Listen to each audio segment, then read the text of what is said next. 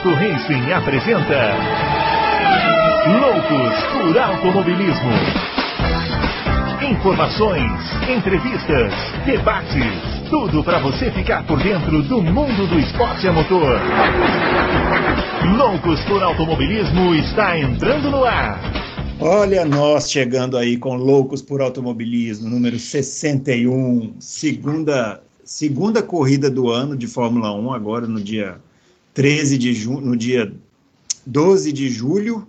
Vejam vocês, em que temporada. E a gente chegando aqui gravando no dia 14 de julho, o Loucos por Automobilismo número 61, com esse GP da Estíria.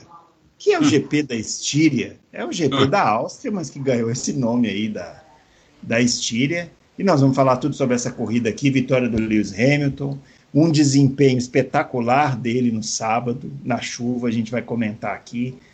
E muitos outros assuntos, crise na Ferrari, muitas perguntas a gente recebeu. E vamos, fazer, vamos tocando o programa aí.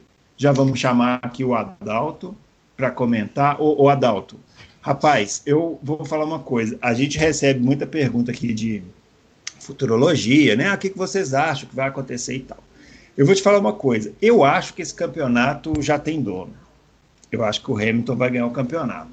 Agora, para quem gosta de corrida de carros, de pega mesmo, de ver briga, essa disputa pelo terceiro lugar entre Renault, McLaren e Racing Sim. Point, tal segredo tá ali, hein?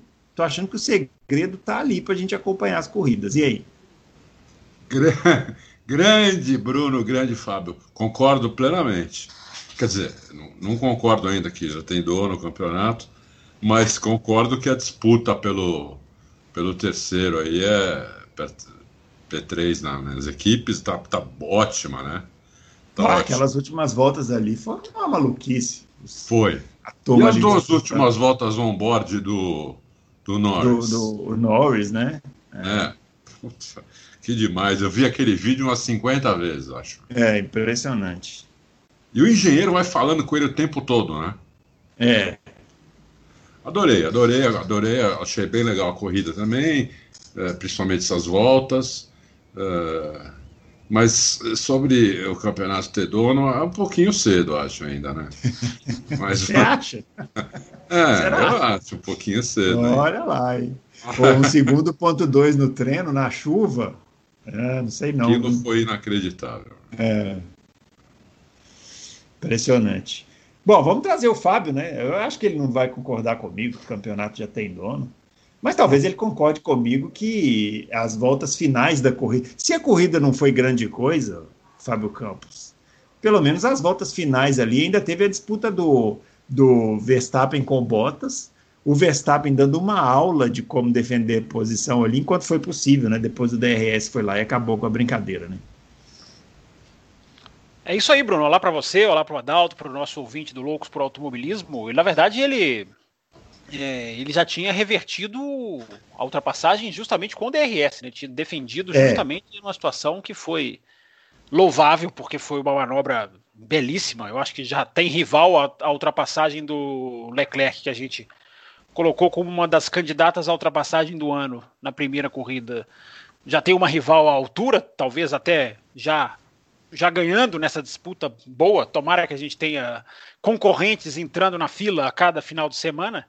Eu acho que a corrida foi legal. Eu não acho que a corrida não tenha sido não tenha sido é, grande coisa. Não acho que a corrida foi legal, foi interessante a gente teve boas disputas na, com a Renault, a gente teve boas. A gente teve muita, muito DRS, né? Mas a gente teve boas é. disputas com as duas Racing Point, o que também é elogiável, com as duas Renault, o que também é elogiável. E, e o final deixa uma impressão, claro, sempre muito positiva. Quando o final é eletrizante, a, a gente sai da corrida com uma, com uma, uma sensação que às vezes até distorce, distorce o que foi a corrida. Nesse caso, não, acentua, claro mas a gente está vendo uma, uma, uma Fórmula 1 com vários atrativos e várias, e várias tendências que eu acho positivas. Porque uma coisa são provas que acontecem, ou finais de semana, já que nesse, nessa corrida a, a magia estava no sábado. É, e por mais que às vezes tenha motivos de se elogiar, mas com aquele asterisco de exceção, Nesse caso, uma coisa que vem da Áustria e outra que vem da Estíria é, dão indicações positivas para o futuro da Fórmula 1 que eu acho interessantes. Mas a gente entra mais em detalhes daqui a pouquinho para já não estender muito na abertura, Bruno Aleixo. Muito bem. Então, vamos começar. O meu Twitter, para quem ainda não sabe, é BrunoAleixo80. Esse rapaz que acabou de comentar aqui, o arroba CampusFB, segue lá. E o Adalto, o grande Adalto, o arroba Adalto Racing. E senhores, eu vou falar para vocês o seguinte: nós temos um recorde aqui hoje. Vocês sabiam disso? Não. Eu tenho a impressão que temos um recorde. Das 53, das 56 mensagens que a gente recebeu hoje, lá no, na página de perguntas do Louco por Auto, Loucos por Automobilismo, nada menos do que 17, o que perfaz um total de 32%, são sobre a Ferrari. Todo mundo quer saber da Ferrari. O pessoal tá bravo com o Matia Binotto, tá bravo o Eu não tô entendendo, esse pessoal fala de Alonso o ano inteiro. Agora não, não é Alonso Não. que bate recorde, Acabou, agora que ele vai. Alonso. Agora, nós estamos gravando no dia 14 de julho, como você falou na abertura. Nós temos um campeão do mundo assinado para 2021. Chama-se Fernando Alonso. E as É. pessoas não estão falando dele. Eu não entendo. Não, hoje não. Hoje o assunto é Ferrari e eu acho até que, em respeito a essa quantidade avassaladora de perguntas, a gente pode até começar com esse tema, já que a Ferrari também foi acabou sendo a primeira atração da corrida, né? Com praticamente uma passando sobre a outra na, na, na curva número 3 ali, o Leclerc. Aliás, eu falei na semana passada que o Vettel fez uma manobra de corrida de kart indoor de, de final de ano da firma. Eu tenho que ser. O, o Vettel fez a manobra, tem que ser justo que o Leclerc fe- repetiu a manobra, deu o troco na mesma moeda. Fez também uma manobra, a barbeiragem ali de, de, de, de, de, de kart indoor no final do ano na festa da firma. Ó, o Daniel Oliveira quer saber quem fica com a terceira força no campeonato, já que a Ferrari está fora. Guilherme Martim quer saber se acabou a, lu- a lua de mel entre o Leclerc e a imprensa italiana. Gustavo Scariotti, quem cai primeiro, Grosjean ou Binotto? Hernani Menezes, Rondene seria a solução para a Ferrari? Guilherme Branco, Tiago. Prado, Marcelo BP, é, o Ricardo Homero de Marco, Leandro Alonso, cataclisma na Ferrari, cataclisma. Davidson Alba, é, fa- também quer saber. Matheus Siqueira, está falando aqui que a Red Bull vai protestar contra a Ferrari porque ela copiou o carro de 2019 da Williams. O Samuel Gomes, Doutor Caveira, perguntando para o Fábio Campos diretamente se o problema da Ferrari é só a falta de motor ou se existe outro problema é, ligado a- a- ao regulamento. O Diógenes Campos Júnior, apaixonado por F1, Carlos Márcio, Roder Rock, todas essas pessoas estão querendo saber sobre a Ferrari. Todos eles querem saber geral sobre a Ferrari. Assim, se fosse fazer um resumo, eu acho que a gente tem que comentar aqui, né, o, o Adalto, começando aí pelo senhor, é, o que, que a gente pode falar dessa equipe. Né? Bom, primeira batida do, do Leclerc no, no Vettel, acho que, acho, que, acho que foi a pior até agora. Ganhou da, da batida do Vettel na primeira corrida. Porque foi uma coisa bizarra, né, meu? Não, inacreditável. Na primeira volta. Primeira volta, aquilo foi bizarro mesmo. E, então, realmente. Mas o Leclerc depois até falou, fui idiota, não sei o quê, pelo menos isso. É, ele admitiu. É, admitiu totalmente. Só faltava ele não admitir. Mas é que ele admitiu com força, né? Ele se chamou É, de idiota. É, Então, é. Vamos ver, ele, ele é inteligente, ele aprende. Vamos, vamos ver se ele não faz mais isso, porque realmente foi um absurdo aquilo. É, bom, a Ferrari, é, é, né? Eu, hoje, hoje eu achei um. Achei umas fontes aí e coloquei uma notícia que eu acredito muito nela. O carro da Ferrari, é, esse carro foi projetado evide- evidentemente o ano passado, né? Né, Eles começam a projetar o carro em abril, maio do, do- do ano anterior. E esse carro foi projetado aí pensando naquela, naquela UP potente que eles tinham. aquela UP, Isso- entre aspas, né? É, entre aspas, potente. Potente, fora do regulamento que eles É. tinham. Aí pegaram, pegaram né, o, o, o carro, pegaram a, o problema, ela teve que voltar, tirar tudo que estava errado, e hoje é a pior OP de todas. E é, o carro não anda porque é por causa da OP. E ele foi pensado para aquela OP, entendeu? Então a aerodinâmica dele é tudo pensado para um carro que tem um motor avião, entendeu? E o carro e o carro não é avião, então eles começam a ter que fazer um monte de modificação no carro. E, e aí a, a, a, tendência de piorar o carro é grande. O carro parece que piorou da primeira para a segunda corrida. Por que, eles, né? Por quê? O que, que eles fizeram, teoricamente, da primeira para a segunda corrida? Eles estavam, viram que estavam sem motor, tiraram downforce né, para a segunda corrida, para o segundo final. Vamos tirar downforce, vamos tirar arrasto para ver se o carro anda mais de reta. Né? E o carro piorou, entendeu? O carro piorou. Porque aí o carro é, não tem motor e também não faz curva. Então o carro ficou um lixo. Né? É, e, e, cê, e, cê, cê, e, todo mundo viu o que aconteceu. E nós colocamos essa notícia é, que, que, diz isso, basicamente, é, e também fala que até já existe um nome para substituir o Binotto caso a Ferrari não melhore bastante, é, até, até, sei lá, até quando. Não melhore bastante, né? Uhum. O, o, cara seria o Antonello Coletta, que ele é uhum. atual gerente de competições GT da Ferrari. Né? Mas tudo isso é especulação, não é, não é informação, é especulação. Tudo isso não. Esse nome é especulação. É, o resto é, é opinião mesmo. Né? Então, é, eu acho que o problema da Ferrari é esse. É, mal, mal gerida, o Minotto né, era um excelente, é um excelente engenheiro, mas não é um bom gestor, tá, tá na cara, e puseram ele pior, né? Ele continuou sendo chefe técnico e chefe de equipe e gestor. Então, acumulou duas funções, sendo que ele não está fazendo a técnica direito, porque ele tem que fazer a gestão da equipe e fazer a gestão de uma Ferrari, talvez precisasse é. de dois caras, meu. É. Entendeu? É, então é isso. A minha opinião é essa. Ô, Fábio, você acha que dá para a gente fazer assim uma. Um, distribuir o percentual de culpas no, no, numa situação como essa da Ferrari, assim, tantos por cento para o Binotto, tantos por cento para os pilotos, para o Vettel, para o Leclerc, tantos por cento para, sei lá, quem está na fábrica, para quem projetou o carro. Ou é tudo uma coisa só?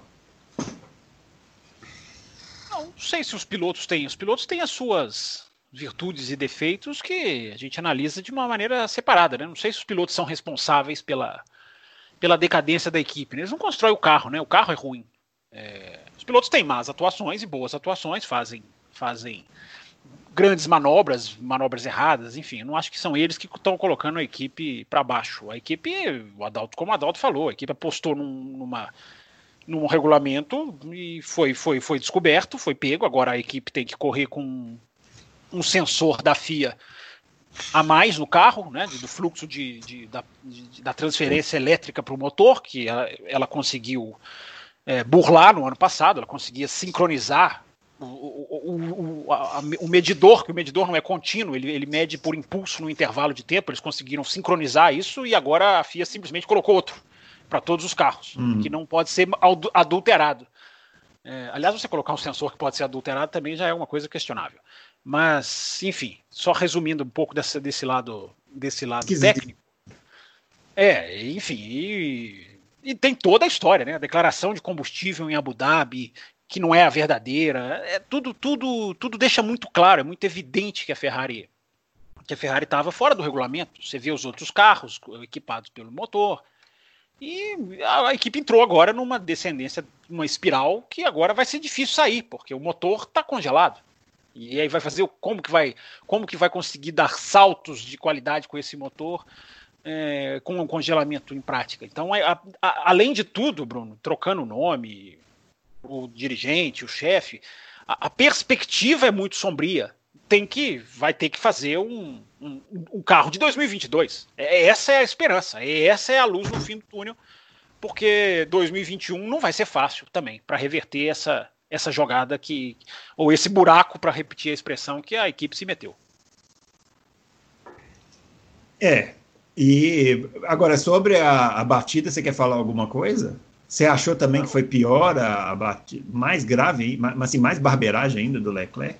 Não, eu acho que não. Eu acho que largada se na largada é uma é diferente. Largada se, se pilota por é quase que por instinto. Eu não acho que foi piloto viu o outro. Eu não acho que tem a ver com a briga interna da Ferrari. Ele errou. Ah, ele não. Errou, é, ele acertou um carro. É porque muita gente, nossa, olha lá, mais uma vez se, se bateram. Sim, se bateram, mas é diferente do que aconteceu no Brasil. Que era uma no Brasil era uma briga direta, era um contra o outro.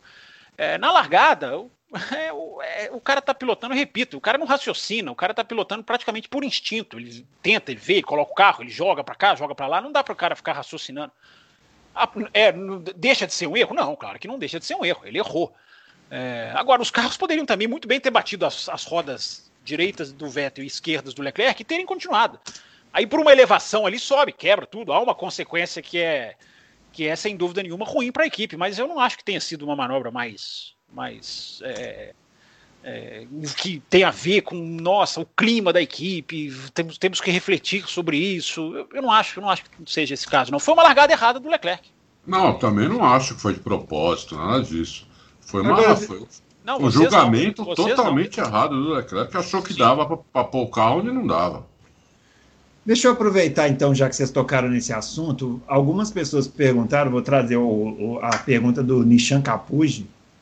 É, parece que foi noticiado. Coloca, faz reclamações em negrito para você. É, ele tá bravíssimo com o Will tá Power, daqui a pouco nós vamos falar. Não é comigo, não, é com o, o Will Power. Ah, tá. que também teve um. Parece que estava um pouco alterado na segunda corrida de Road América lá. O, ele quer saber o seguinte: é, Parece que foi noticiado que vai ter uma entrevista do Vettel com o Martin Brando. Sim, sim, vai. E que, e que ele, ele é que ele pediu e que parece que ele estaria disposto a colocar cartas na minha. Enfim, foi, foi noticiado dessa maneira, pelo que eu vi aí. O é, que, que, pode se esperar dessa, dessa notícia, dessa entrevista? Não, deixa eu só falar rapidinho, antes do Adalto hum. comentar. É, é, ele pediu a entrevista, o Martin Brando falou isso na hora, no, no mesmo é, na primeira aparição dele, durante, não foi antes da corrida, foi durante o sábado ou a sexta, não me lembro bem. É, mas isso acontece. Martin Brando já falou isso outras vezes, de outros pilotos que, uhum. que, que, solicitaram entrevistas. Então não quer dizer que é uma. Claro, pode, pode ter alguma coisa interessante, enfim, mas eu não acho que seja uma. Nossa, vem aí uma bomba. Se vier, enfim, nós vamos estar todos atentos na quinta-feira, sem dúvida nenhuma estaremos.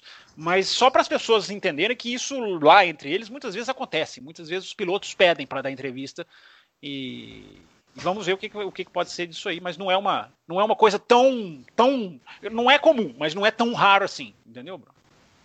Entendi. Você ia falar, Dalton? Não, sim. É, é, se vier uma bomba contra a Ferrari, ele tá fora da Ferrari. Eu acho que ele não faria isso, né? Eu, eu também ele, acho que ele não ele faria. Ele é um cara isso. muito educado, cordial, é. acho que ele não faria isso. Acho pode vir depois, né, Adalto? Depois de 2021, pode, quem sabe ele aí conta sim. alguma coisa. É. é, aí sim. Mas, nessa entrevista de quinta, talvez ele talvez ele diga o que vai fazer em 2021, que seria uma bomba. Qualquer coisa que ele falar é uma bomba. Ah, sim. É. Né? Se ele for para Red Bull, é uma bomba. Se ele for para para Racing Point, é uma bomba. Se ele for se aposentar, é uma bomba. Qualquer coisa é uma bomba. É, é verdade. Verdade. verdade. Fica, ficaremos atentos, então. É na é, quinta-feira. Só, é, na quinta-feira, na, na, Hungria já, claro. É, só, só complementar, o Martin Brando, quando ele contou isso, ele disse que ele perguntou para o Vettel sobre o que você quer falar. E que o Vettel teria respondido para ele qualquer coisa. Tô, eu, estou, hum. eu, estou, eu estou aberto a qualquer assunto. Então, só para complementar a informação aí para gente. Misterioso. Ah, é, então vai depender bastante do Martin Brando. Bom, eu gosto demais do, do Martin Brando, acho que ele conhece muito. Vamos ver se as perguntas vão ser bombásticas. Então. Muito bem. Bom, vamos falar então do, do vencedor, né? Do Lewis Hamilton.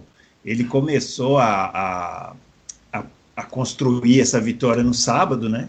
E depois no domingo deu aquela passeada bonita lá na, na, na pista da Áustria e ganhou a corrida. O doutor Jalim, que há, já tinha um tempo que ele não aparecia aqui, o, o Adalto, ele está perguntando o seguinte: é possível que a volta matadora do Hamilton no sábado tenha dado uma bugada no psicológico dos desafiantes da RBR na corrida de domingo?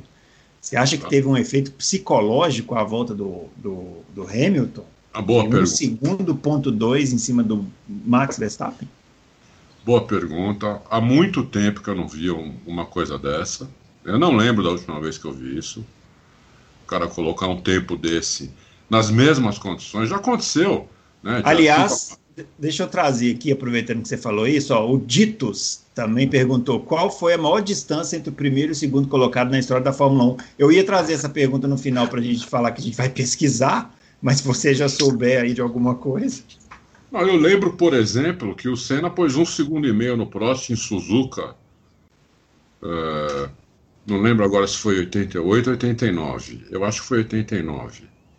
Né? O pessoal aí vai me corrigir. No Prost, o mesmo carro. No seco.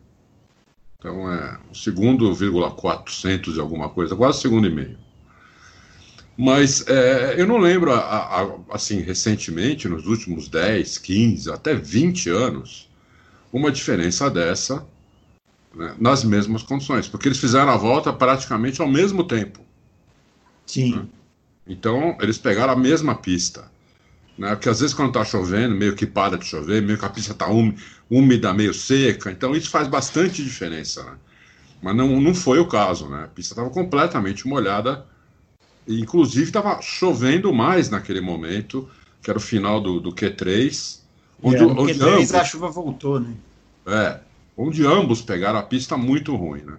Então, é, muito, há muito tempo que eu não vi, eu fiquei pasmo mesmo, e, e eu acho que. Aconteceu um recentemente, viu?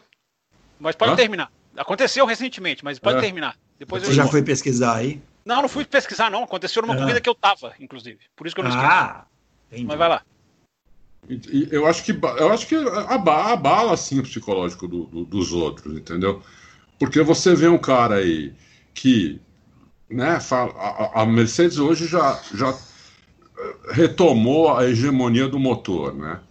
E, e, tem um carro muito bom, mas a Red Bull também tem um carro muito bom, né? É, você não pode tomar um segundo, vírgula dois, entendeu? Você não pode tomar isso na chuva. Na chuva você tem que tomar menos. Entendeu? Então, se ele toma três décimos, dois décimos, vai, normal. Ele, o, o, Hamilton, o, de repente, o, o, o, Verstappen até colocaria isso no Hamilton também, se tivesse um pouco mais de sorte, não sei. Mas 1,2 é, é muito, entendeu? O cara Fora o que enche de confiança o, o, o Hamilton, né? O cara vai para a corrida cheio de confiança. Se eu largar bem, é. fizer a primeira curva na frente, ah, nego para mim, nego para me passar só se fizer acontecer alguma, uma, alguma coisa errada, alguma estratégia errada, alguma, né, como aconteceu com o Max, por exemplo, depois a gente vai falar disso. Mas é, eu acho que abala, assim. Conta aí, Fábio, quando aconteceu Ô, isso? Fábio, o Dino Júnior quer saber. Não, o Dino, peraí, rapidinho. O Dino Júnior quer saber onde que o Hamilton foi buscar um segundo e dois de diferença debaixo de chuva. O... Você sabe essa resposta? Não, a resposta do, tá no talento dele. Ele foi buscar no talento dele. Ele foi buscar é. no, no, no, a, a, chuva é muito legal, né? Quando, porque ela, o modo de você acelerar, o modo de você abordar as treino coisas. de sábado foi muito legal. Não, não existe, não existiria, Bruno. Por mais a favor que eu seja, fui ainda sou, não existiria grid invertido que nos desse um sábado tão prodigioso como o que a gente teve na, na Áustria, na Estíria, nesse caso, né?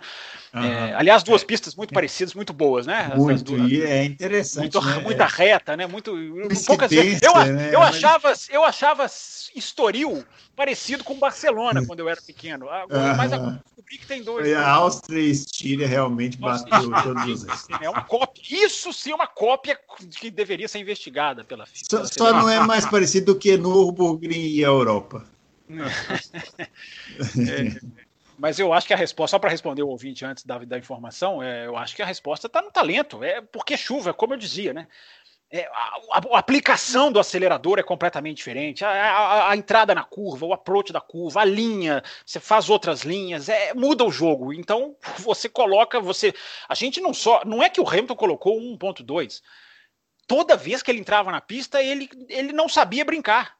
Ele punha o carro no Q3 e era sete décimos por parcial. meio segundo já numa parcial. Era uma coisa, foi uma coisa absolutamente fantástica o que ele fez. E não foi só ele, não. O que a gente viu o George Russell fazer com a Williams no sábado foi de, de, de você é. falar que coisa e não tem grid invertido que pague essa essa. Eu continuo a favor do grid invertido, mas não tem grid invertido que superasse aquele sábado. Sábado, eu confesso, Bruno, que já coloquei numa pastinha aqui para não deletar. Essa, essa, essa classificação vai ficar guardada para rever nos melhores, nas melhores pandemias. Que se, se, uma pandemia próxima de você.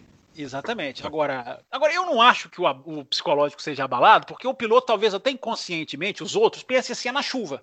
Ah, então foi na chuva, o cara ele pode até se enganar. Eu concordo com o Adalto, foi tudo feito ali muito ao mesmo tempo. Não é que o Hamilton pegou um, uma janela melhor de pista, porque, igual eu falei, né, ele estava melhorando a cada vez que ele, que ele, que ele, que ele girava no, no, no, no autódromo. É, mas eu acho que os pilotos colocam isso no, no, inconsciente, né? Não, foi na chuva. Se fosse no seco, como foi a pole do Rosberg em Silverstone em 2014, que botou 1.6 no Vettel, é, que largou em segundo naquela corrida, é, aí, aí eu acho que o abalo psicológico, que aí o piloto olha para um lado, olha para o outro e fala assim: 1,6, como é que eu vou reverter isso? Agora, quando é na chuva, ele, ele coloca até no, no, no, inconsciente ou no consciente mesmo, ele fala: não, no seco é outra história, vamos brigar, é outra, é outra realidade, mesmo que não, não seja. Peraí, é... eu posso pedir um adendo? Sim, claro. Na sua fala. Essa do Rosberg em 2016, 2014. a pista estava Tava, tava daquele jeito. Tava chove não molha. E, e, inclusive o Hamilton até desistiu da última volta dele. Sim. Ele estava no meio da, da volta e desistiu porque achou que tava, não, ia, não ia conseguir melhorar o tempo porque estava muito molhado. Ele fez essa besteira, foi uma besteira dele. Mas, não, mas foi assim, não é, foi? Nesse momento já era uma pista uniforme, né? Eu me lembro muito bem. Essa, desse, houve esse treino foi é, é, foi aquilo, aquele dia. Eu, foi um dia que é, eu, eu falo para todo mundo. Eu não, eu não sabia que a Fórmula 1 podia andar num frio tão grande, porque estava tão gelado que, enfim, interferiu. Mas não tá, não era o aguaceiro da Áustria. E eu repito, 1.6, né? É uma coisa vai, até mais em, em termos de número, até mais assintosa. Mas enfim, o Rosberg nem ganhou a corrida, no final das contas, no domingo o Hamilton foi lá e ganhou. É... Mas eu acho que é isso, Bruno. Eu acho que na questão do. Na questão do, do, do, do sábado, eu acho que a gente só pode admirar e, repito, quem puder rever, é, quem não viu, viu compacto. Essa classificação é, é, do manual, porque foi do começo ao fim um show de, de, de, de dos, dos, quase dos 20 pilotos. Foi um show de. Para quem falava que nossa, os caras vão ficar enferrujados. É, no segundo é. final de semana, os caras já botaram um show na chuva que. Ocon, né? Esqueceu de citar o Ocon muito também. Muito bem né? também, foi muito bem, é. foi muito bem na chuva, assim. Você sabe o, que eu. Não, eu só, só, só perguntar uma coisa, jogar essa questão aqui vocês estão citando a volta, a, o Verstappen, eu só fiquei com uma impressão. Eu acho que a última volta do Verstappen, a despeito da rodada, já não seria boa, porque ele, ele também, ele, como o Adalto falou, ele entrou na pista no mesmo momento ali do, do Hamilton, ele, ele abriu a última volta no mesmo momento do Hamilton, então ele, eu imagino que ele deve ter guardado tudo que tinha de melhor no carro para usar naquele momento ali, como o Hamilton também naturalmente fez. Mas a volta dele não foi boa ele, a, a câmera on-board é, acompanhou um trecho da volta, você vê que ele já vinha é, deslizando, distracionando, então, e já, já não seria uma volta boa. Né? E, e eu acho que ele tal, talvez o, o, no psicológico ele pensou, ah, tudo bem, ele fez a pole, mas eu também vacilei, porque se eu tivesse feito uma volta é, redondinha, eu teria chegado. É. Isso, é. Então, foi, foi, era isso que eu ia falar. Eu vi as duas voltas inteiras on-board e o, o Verstappen, onde ele perdeu mais para o Hamilton, foi nas retas, no, no, nas, no, na aceleração. Na saída, ele né? Deixou, ele é. deixou de distracionar demais, entendeu? Sim, é. Talvez ali até um momento assim de. Porque é muito difícil você ali naquela situação, né, conter o seu o seu Sim o seu, a sua ansiedade de acelerar rápido, né? Talvez não, é a coisa, é a coisa mais difícil que tem. Né? É, tem que Quando... lembrar também que o, o, Hamilton tem muito mais experiência do que o Verstappen, né? Então é, ele consegue talvez controlar muito mais essa questão do que o próprio Verstappen. Não estou dizendo que o Verstappen seria pole, né? Só estou dizendo que talvez essa diferença não fosse tão grande se o Verstappen tivesse acertado a volta como ele normalmente acerta. É isso que estou falando. O, o segredo na, na, na, chuva é que é, é, fácil falar, mas é difícil fazer. Né? É, é que Nós que somos bons na chuva, né, Adalto? A gente na é. chuva arrebenta. pode é. falar isso. E que muito tem que ser muito sensível no acelerador, né? É. Muito sensível, tem que ir muito devagar no acelerador. E a, e a freada tem que ser muito de leve também. Tem que tirar o pé muito antes. Não é aquela freada no seco que você vem com o pé cravado, porque no seco você vem com o pé cravado, e quando você tira o pé do acelerador, você imediatamente vai no freio. Para. Né? Uh, uhum. Principalmente esse carro muito rápido, assim. Kart também é assim. Você tira e vai, já vai no freio.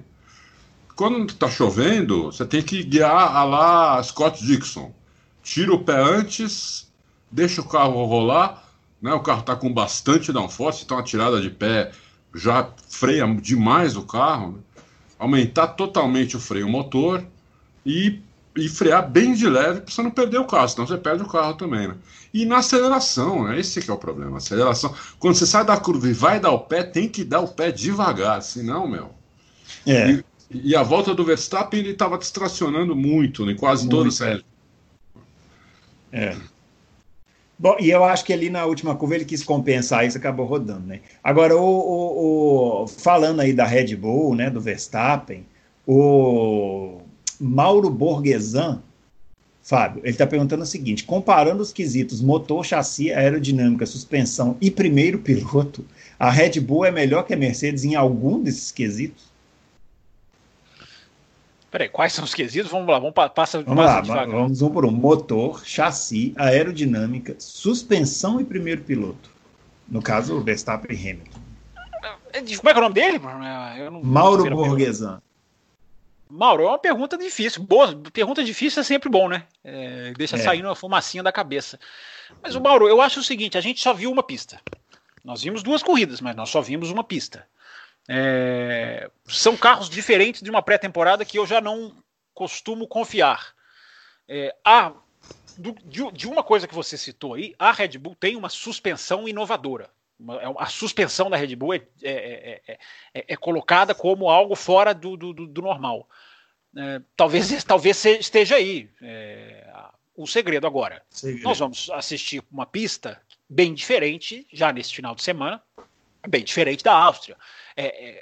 a gente tem que ter um pouco de parcimônia para não já definir a ordem de forças, eu tô com o Bruno. Eu acho que 2020 não vão pegar a Mercedes, inclusive eu vou até 2021, porque eu acho que a, a, gente não sabe agora quem vai conseguir fazer o que com um regulamento tão, tão agora tão é, é, é, congelado por causa do vírus.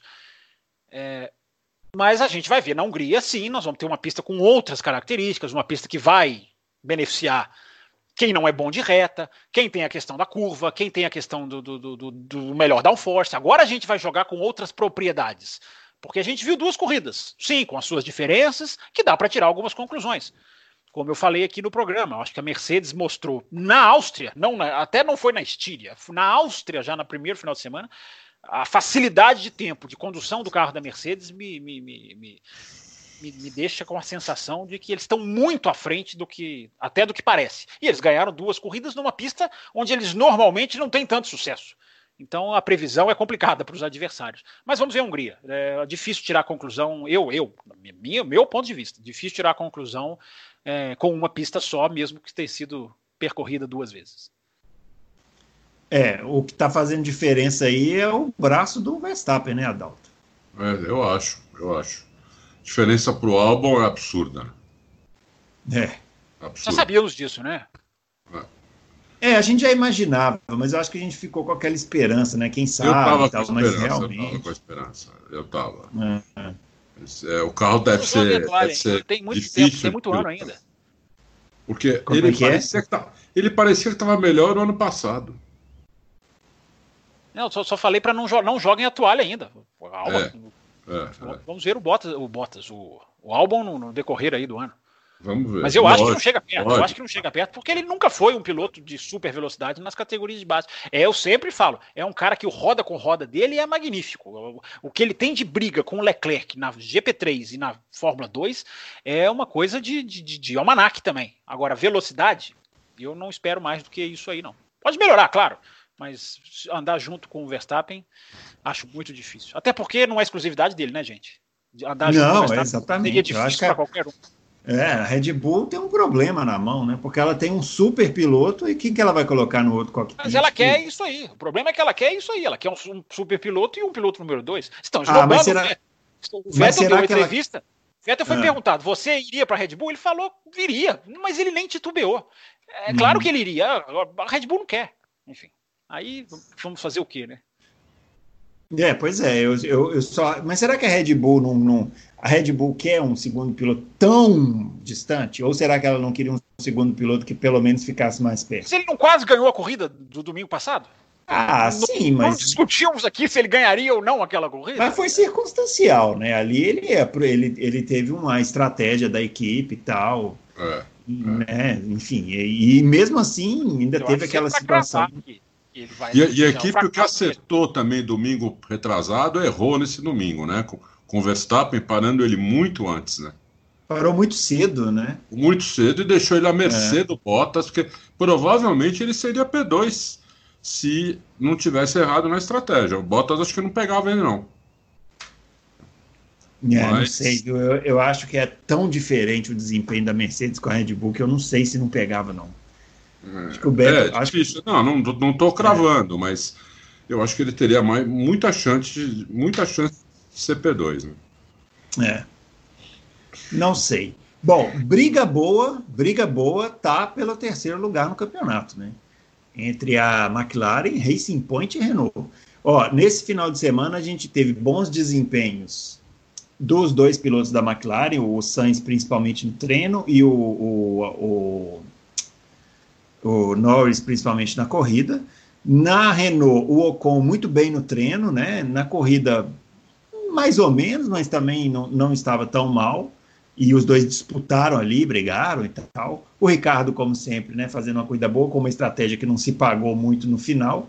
E a Racing Point é, te, teve o, o Stroll fazendo uma corrida boa para os padrões dele, né? E o Pérez completamente endiabrado. O Pérez, assim, eu não me lembro de uma fase do Pérez assim que ele estivesse tão iluminado quanto está agora, né? Realmente, não, não sei o que vocês acham aí, mas para mim é o grande destaque aí desse início de campeonato é essa disputa entre essas três equipes. Você acha, Fábio? O Adalto já falou sobre isso no começo, começa você agora. Sobre as equipes? É. É, eu acho que é o mesmo raciocínio, né, Bruno? Uma pista só, vamos ver. A Hungria pode jogar um pouco isso aí meio que de cabeça para baixo, né? Porque, eu repito, é uma pista muito diferente, né? E isso aí vai, ter bom, vai ser bom para a gente tirar algumas, ou tentar tirar algumas conclusões. É, é. O que a Áustria mostrou, é sim, é interessante. A gente tem um. A gente não sabe nem quem é o tal segundo pelotão. Né? Exato. Na Fórmula 1, a gente não sabe se a Red Bull está mais para lá do que para cá, ou se está com um piloto para lá, o outro para cá é, se a Ferrari, onde a Ferrari vai se encaixar nessa, nessa, nesse, nessa divisão toda, é, a real força da Racing Point muito forte, né? Muito forte na, nas sextas-feiras, mal no sábado, na chuva, muito mal, mas na, com a pista seca muito forte. É, a McLaren sabendo se aproveitar, né, com um piloto que vai se desenhando como um verdadeiro é, aproveitador, no bom sentido da palavra, de situações que abrem à frente dele. Há alguma coisa, enfim, para a gente debater aí sobre o Norris, claro. E qual que tá faltando? Aí ah, a Renault. A Renault que eu continuo com a sensação que eu tive na primeira corrida. Eu acho que a Renault é, é, é, é um carro que não é tão ruim quanto, quanto foi em 2019, não. Mas ainda é muito, repito, é uma pista só. E a Renault ficou dando voltas e voltas com o carro de 2018, é verdade, mas treinou na Áustria ali dois dias inteiro. É, Pra, treinou mais os pilotos do que qualquer coisa. Mas é, é difícil, mas tá que, que, começou interessante essa, essa, essa, essa disputa no meio, começou, sem dúvida nenhuma. É. Agora, o, o Drácula, o, o, Adalto, ele está perguntando o seguinte: pra gente, ele está pedindo para a gente comentar sobre esse protesto aí da Renault, sobre a Racing Point. E ele está perguntando por que, que a Renault e a Red Bull não fazem um carro competitivo e para com esse mimimi. Drácula bravo aí com a com as equipes que protestam. É, só, só, voltando um pouco anterior, eu queria falar um pouco do, do, do, Norris. Eu não sei se vai ter pergunta sobre ele. Tem da McLaren, mas sim, tem do Norris também. Ah, então mas depois... pode falar. Não, depois eu falo. Hum. É, o, esse, esse, esse, esse protesto, as equipes estão na dela. Elas querem protestar para ver o que, que sai do, do protesto, né? Que nem a Red Bull fez com, com o LED lá da, da Mercedes. É, o freio, eu vi, eu vi fotos, né? Impressionante o que é igual. O sistema de freio ali é muito igual. É realmente impressionante o que é igual. Agora, do mesmo jeito que eu vi na foto, é, os caras da, da Racing Point viram também. É, o ano passado eles tiraram milhões de fotos, né? Então eles viram também. Existe uma lista de peças, entre elas motor, é, câmbio e outras peças, e, que podem, que uma, uma equipe pode fornecer para outra. Tudo que pode fornecer, a Mercedes fornece para a Racing Point. Tudo. Já para a Williams, por exemplo, não fornece nem o câmbio, porque a Williams faz o próprio câmbio. A Racing Point também usa, mesmo com. Que, se eu não me engano, pois vocês podem me corrigir se eu estiver errado, os, o mesmo combustível, os mesmos lubrificantes iguais da Mercedes. Uh, usa o túnel de vento da Mercedes, ela aluga o túnel de vento da Mercedes. Né? E tirou aquelas milhões de fotos para copiar o carro. Agora, se tem peça que não dá para ver por foto e é igual à da Mercedes, só fazendo esse protesto para a FIA verificar. O problema é que eles protestaram, que eu, que eu entendi, eles protestaram o, o sistema de freio. Uhum. O sistema de freio eu achei um protesto meio, meio, meio escroto, porque o sistema de freio dá para você ver quase, quase que ele inteiro em fotografia, entendeu? Então é mais é bem fácil copiar. Né? Então eu não sei o que, que vai dar esse protesto, não. Acho que a Racing Point talvez tenha protestado errado. A Renault tenha protestado Renault. errado, entendeu? Ela já tenha protestado outras coisas. E não no sistema de freio. E aí, Fábio?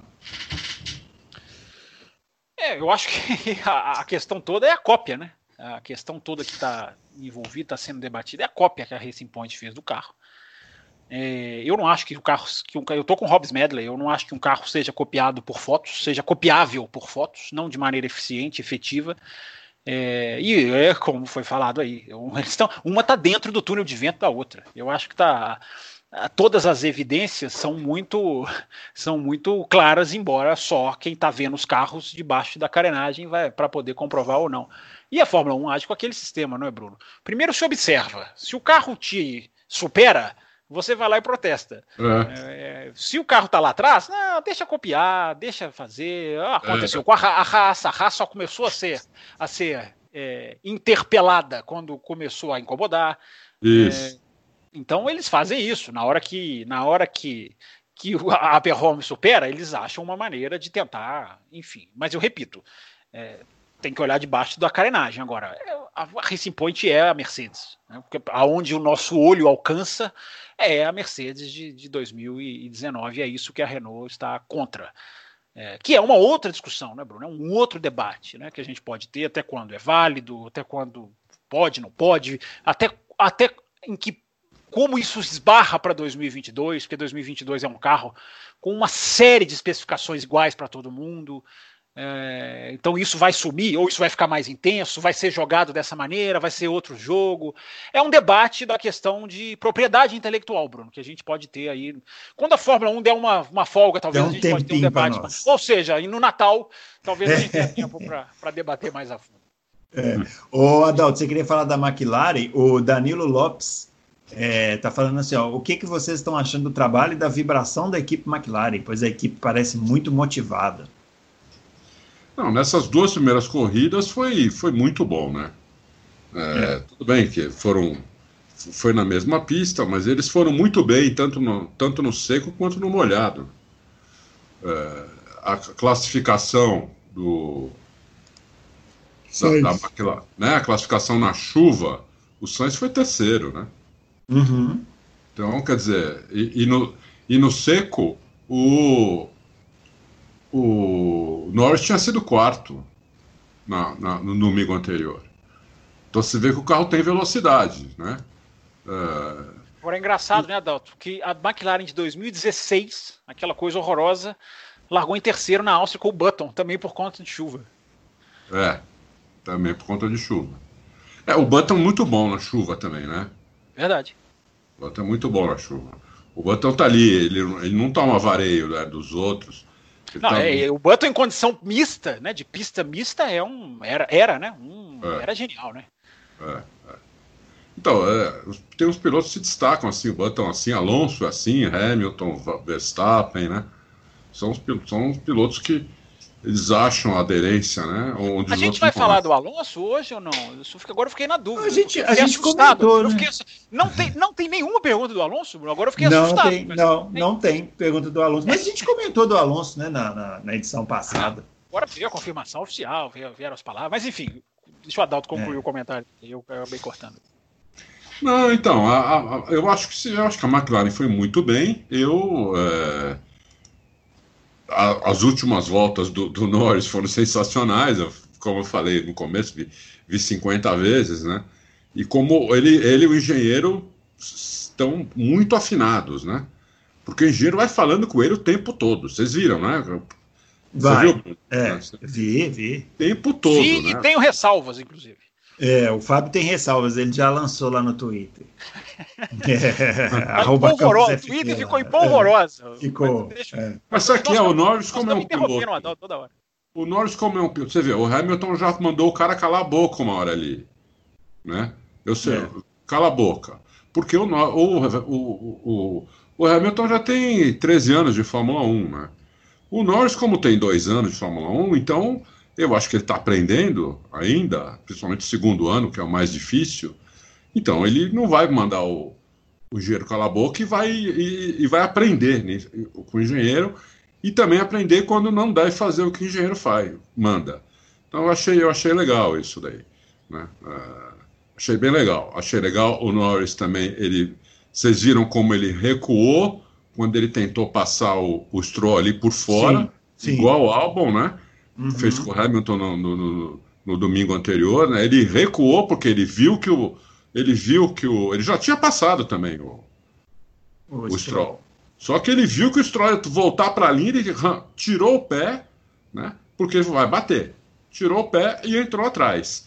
E aí na, na, na fez, usou o DRS e passou o, o, o, Stroll na reta seguinte. Exatamente o que o Albon devia ter feito com, com o Hamilton no domingo anterior. Então, e depois o, o, o, Norris deu uma sorte que o, que o Pérez estava se arrastando ali. Né? Eu pensei que não fosse dar tempo de chegar, né? mas deu tempo é. de chegar, incrível. Estava é. se arrastando ali e deu tempo de ele chegar e, e fazer a ultrapassagem.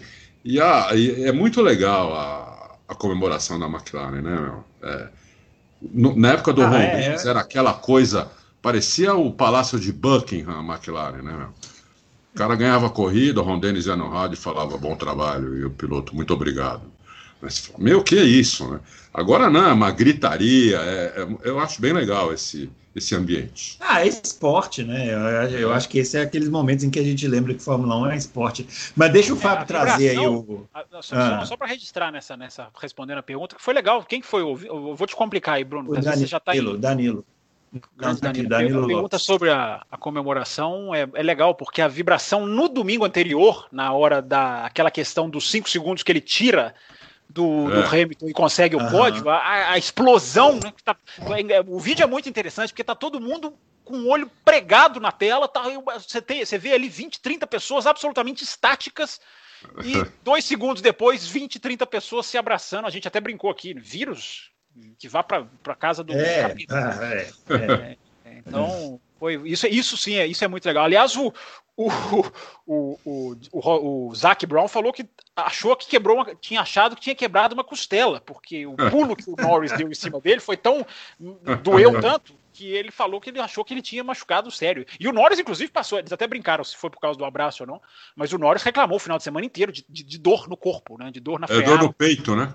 É, dor no peito e, enfim, até conseguiu fazer a corrida. Mas, Bruno, você ia me perguntar sobre? Não, para você falar a sua, a sua bronca aí com o engenheiro, para quem, pra quem comete a heresia de não te seguir no Twitter, traz aqui para nós o seu. Não, não tenho bronca nenhuma, não tenho bronca é. nenhuma. Eu acho que é, há, só acho que há medidas, há momentos e há certas horas que eu acho bem questionáveis uh, aonde a Fórmula 1 chegou. Eu coloquei isso no Twitter e muita gente ficou ofendida. É, não critique o Norris, não, como se eu estivesse diminuindo o Norris. Não estou diminuindo o Norris em nada. Aliás, eu acho que o Norris tem um segredo aí de estar tá conseguindo andar bem. Tocou uma buzina aí. De estar tá conseguindo. Ou então, ou então uma gaita. Fiquei na dúvida. É, de estar tá conseguindo não só andar bem, mas chegar no final da corrida com uma, com um, uma sobra de equipamento que o deixa numa situação de conseguir fazer coisas, melhores voltas, é, enfim, despejar energia do equipamento, se é que pode falar dessa maneira.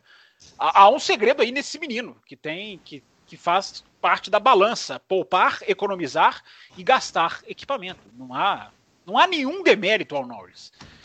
É, teve gente que falou: você queria que ele desligasse o rádio? Não, não queria que ele desligasse o rádio.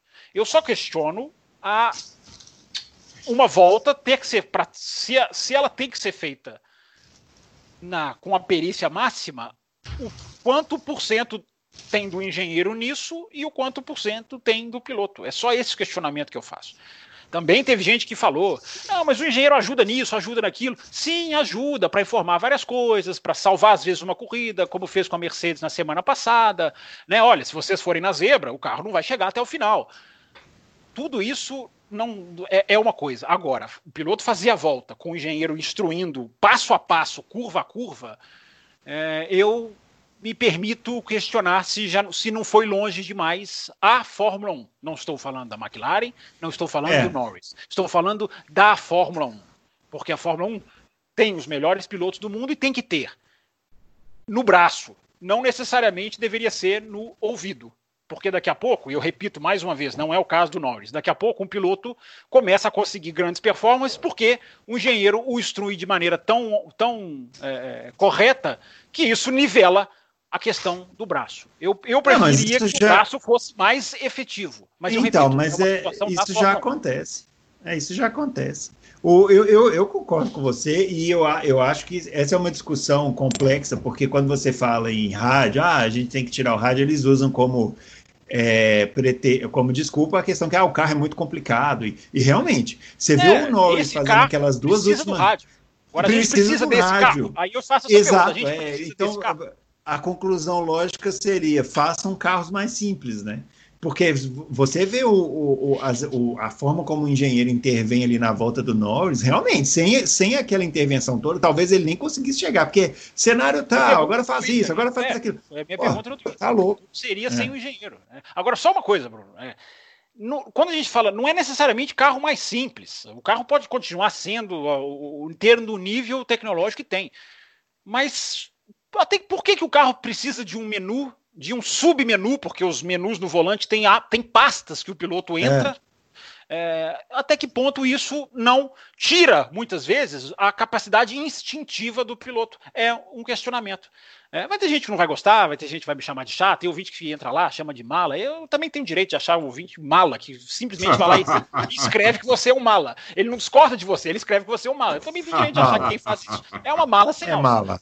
Podem é. chamar. Eu tô só. Igual eu falo, tem gente que se incomodou com o questionamento. Felizmente, né, no meu Twitter, porque como eu tenho quase nada de seguidor, o meu Twitter é uma bolha de altíssimo nível. Até quem discorda, e, e eu fico muito feliz com isso. Uh, mas muitos ânimos foram, foram exaltados. É, ok, é. mas eu só digo o seguinte: é, é um questionamento, é uma reflexão para a gente pensar. Não é diminuir o piloto, não é diminuir a McLaren é refletir em cima, porque é como vocês dois falaram, você assiste a volta, é segura o botão, cinco segundos, agora solta o botão, agora acessa não sei o quê. Eu quero ver mais o piloto do que o engenheiro, é só isso. Agora eu dou o direito de quem quer ver mais o engenheiro de, de, de achar que tá ótimo. Cada é. um tem um ponto de vista que tem. Bom, o, só para a gente fechar essa parte do pelotão do meio para falar da Racing Point, eu não acabei vi... de falar ainda, eu só falei da McLaren. Né? Ah, do... McLaren, McLaren, é mesmo. Vai, vai, vai. vai. É, o, o, o, Norris é só P3 no campeonato, né? Ele só está atrás dos dois pilotos da, da Mercedes. Interessante isso, né? É. Então ele está na frente dos dois da Ferrari, dos dois da Red Bull, né? É, só P3 ele é, moleque. Deixa eu te perguntar uma coisa então, Adalto. Você, eu acho que P3 ele não fica. Então Não. eu vou te perguntar, mas você acha que P4 ele pode brigar? No final, no- no- na tabela de pontos? Ou você acha que também seria muito? Olha, se ele for P4, eu acho que é um feito, entendeu? Um É feito magnífico. É, vou ficar pasmo se ele for P4. Eu acho que porque a posição ali, a posição ali é, certa, né, para ele, seria ele ficar assim, se a Ferrari continuar essa draga, ele brigar com a Ferrari e com a e com a Racing Point.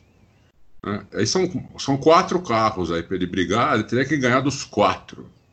Né? Para ficar em para ficar em P4, ele tinha que ganhar dos quatro e ainda tinha que ganhar de algum da, de algum da Red Bull ou da Mercedes. É, então eu acho que P4 é muito difícil. Não, da Mercedes não. Ele pode ficar atrás das duas Mercedes e do Verstappen e ficar Ah, P4. sim. Não, não, não.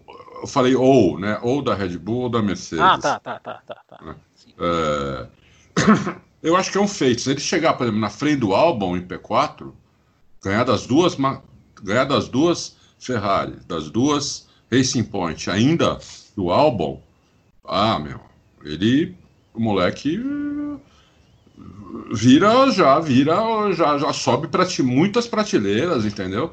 Já passa a ser respeitado como um, um, um dos melhores pilotos da Fórmula 1 porque o, o, o carro dele é para disputar atualmente né, com a Racing Point e com a e com a Ferrari. Só que a Racing Point e a Ferrari têm mais chance de melhorar do que a McLaren, eu acho. né?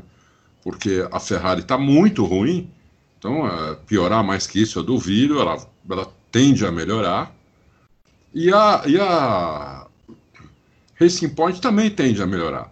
Porque por mais cópia que eles tenham feito do carro, né, é, do carro da Mercedes do ano passado, vocês lembram o que a Mercedes atualizou o carro ano passado? né? Atualizou, ela atualizava o carro quase em todas as corridas e teve duas mega atualizações do carro. Então, é, se, a, se, a, se a Racing Point ficar com esse carro basicão não, e não melhorá-lo, ele começa também a ficar para trás, entendeu? Ou as outras começam a chegar. Então, precisa ver como é que vai ser o desenvolvimento. De qualquer maneira, P4 para o Norris acho que já seria espetacular. Espetacular. Deixa, deixa eu fazer uma pergunta para vocês dois. Hum. Passa pela cabeça de vocês que o Sainz pode estar descendo um degrau em 2021? Não. Passou Não esse de passa pela semana. cabeça Eu ia de que a falar isso. McLaren pode ter virado Passou mais carro de que a. Ferrari? É. Puta, eu ia falar isso. Não, Sabe não que eu só de acho? carro. Ah, E o ambiente? Ele está hoje num super ambiente, talvez o melhor ambiente que tenha na Fórmula 1. A equipe dele. E sabe o que eu fiquei pensando também esse fim de semana? É que assim, se, se ele tiver. Porque eu acho, por, eu acho que a McLaren é mais cara que a Ferrari, mas eu também acho que a Racing Point é mais cara que a McLaren, que a Ferrari.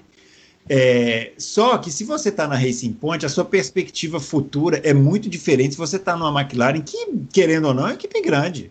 É equipe que já foi campeã, que já, foi, que, que já ganhou corrida. Eu acho muito possível, até porque a McLaren vai voltar com a Mercedes e tal, que a McLaren volte a disputar títulos no futuro próximo. Por que não acreditar nisso? E a Ferrari, não sei, talvez a Ferrari esteja entrando num, num espiral de problemas aí que a gente já viu. Quando a Ferrari entra nessa, é difícil sair. Eu, esse fim de semana, fiquei pensando isso, viu? Acho que foi um passo atrás, pode ter sido um passo atrás. Ah, O Sainz deve, o Sainz deve estar com a pulga atrás da orelha na, É. nos dois quesitos. No quesito técnico, que o Bruno bem falou agora, e também o ambiente de trabalho, vocês sabem tão bem quanto eu, acho que todo mundo que está ouvindo, quase todo mundo, faz muita diferença o ambiente de trabalho. Né? Um ambiente de trabalho gostoso, saudável, alegre, é muito melhor do que um ambiente de trabalho tenso. Né? Aquela panela de pressão, aquela, aquele chefe chato, aquela empresa pentelha? É, que é o caso aí da, da Ferrari, por exemplo. Né? Um- É. é uma A única pressão. coisa só, a única coisa só que eu acho que pode ser que amenize aí, talvez para o Sainz, não sei, não conheço ele, não sei, não, não- mas ele é, é- é a questão de pilotar para a Ferrari mesmo, né? Assim, do simbolismo, né, de correr pela Ferrari, é, que para muitos pilotos é, acaba sendo muito importante, assim, muito é, é, muito decisivo, né? Embora isso tenha acabado com a carreira do Jean Alesi, por exemplo, mas beleza.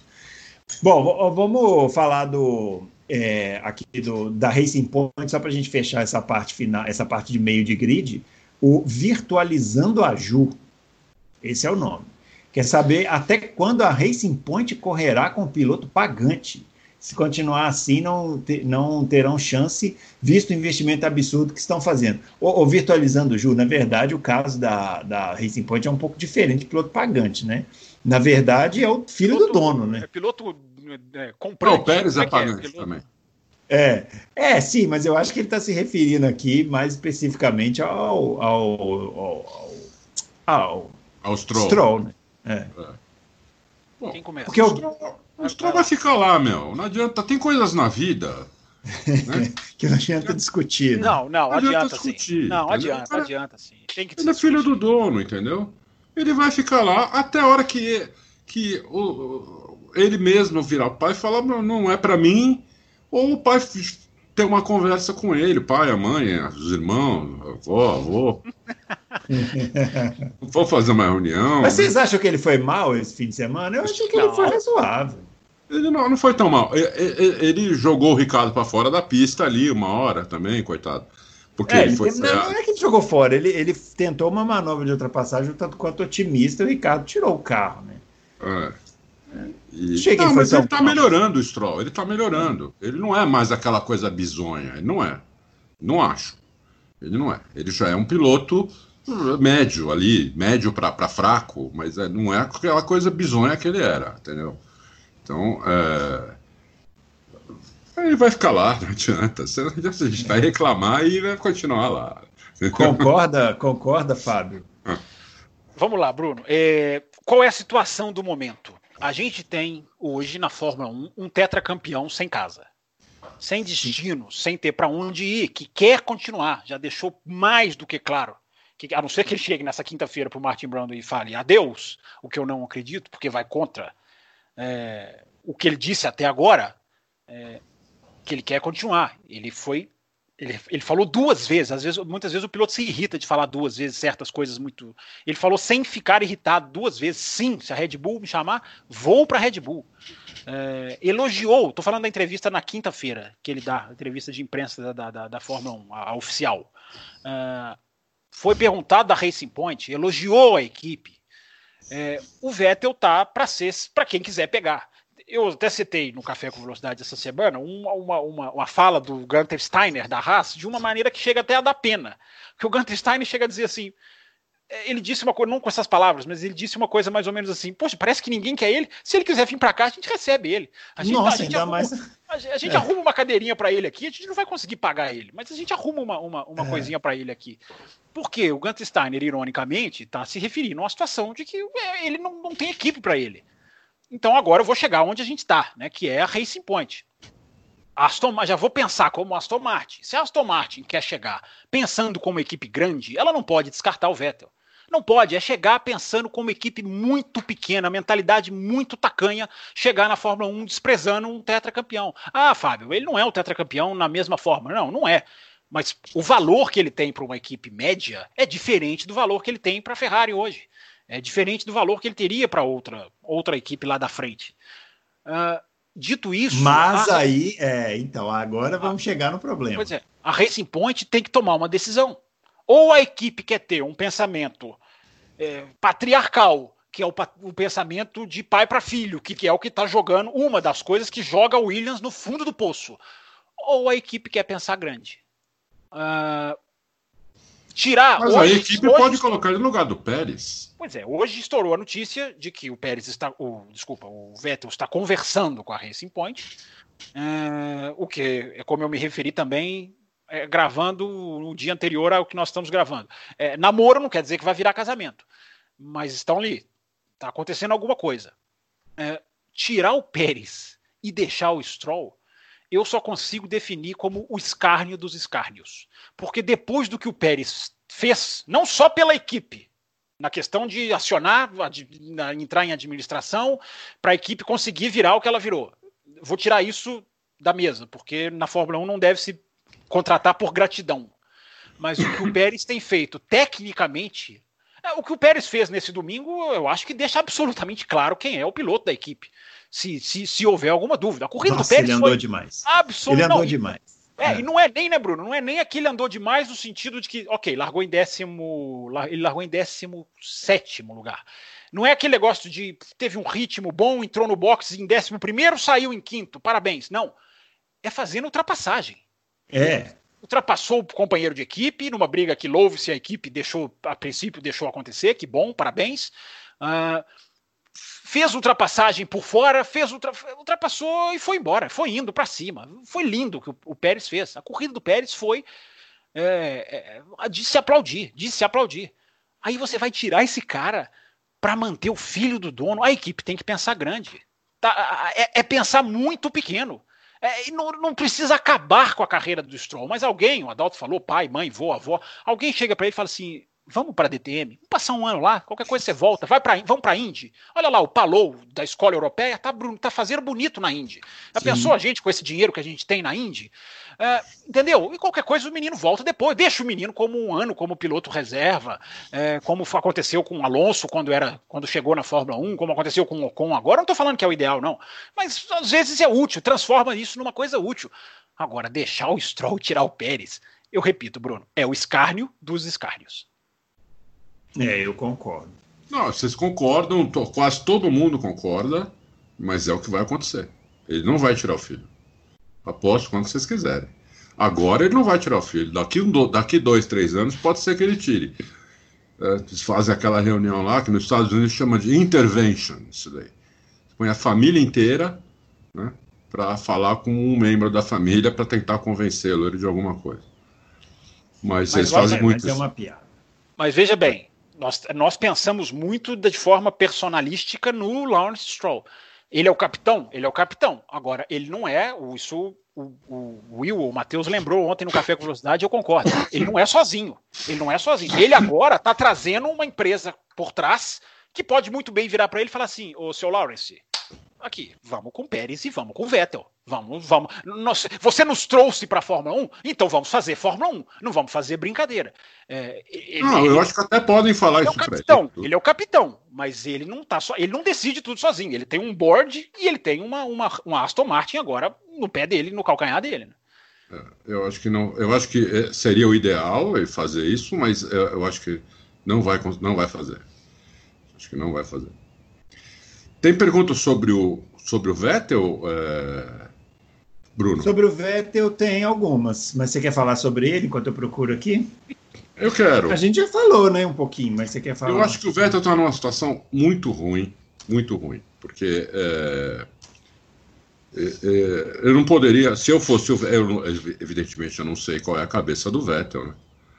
Então hum. eu vou colocar no lugar dele o que eu pensaria. Eu sairia pelo menos um ano da Fórmula 1. Eu sairia, porque é, se mas e para voltar eu... depois, Adalto? Então, é difícil voltar, mas voltar, né? veja bem. Vamos, vamos, vamos, dizer aí as opções que ele tem. tem. Ele tem, na verdade, duas opções. Né? Que a gente nem sabe se são opções, a gente está especulando isso daí. Né? Porque é, toda a imprensa internacional, paddock, todo mundo está especulando isso daí. Que seria Red Bull, que o Christian Horner não quer ele lá, deixou isso claro já várias vezes, ele fala isso quase todo dia.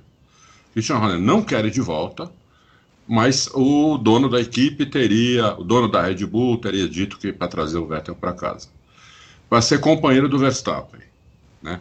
Que eu acho essa uma opção assim horrível para o Vettel, porque acho que ele vai tomar um vareio do Verstappen, é, assim feio, vai tomar um, vai tomar uma surra é, e, e vai ficar muito ruim para ele isso daí. Já está ruim para ele, foi despedido da Ferrari, tudo, já ficou ruim para ele. Né? Ele já está numa situação ruim.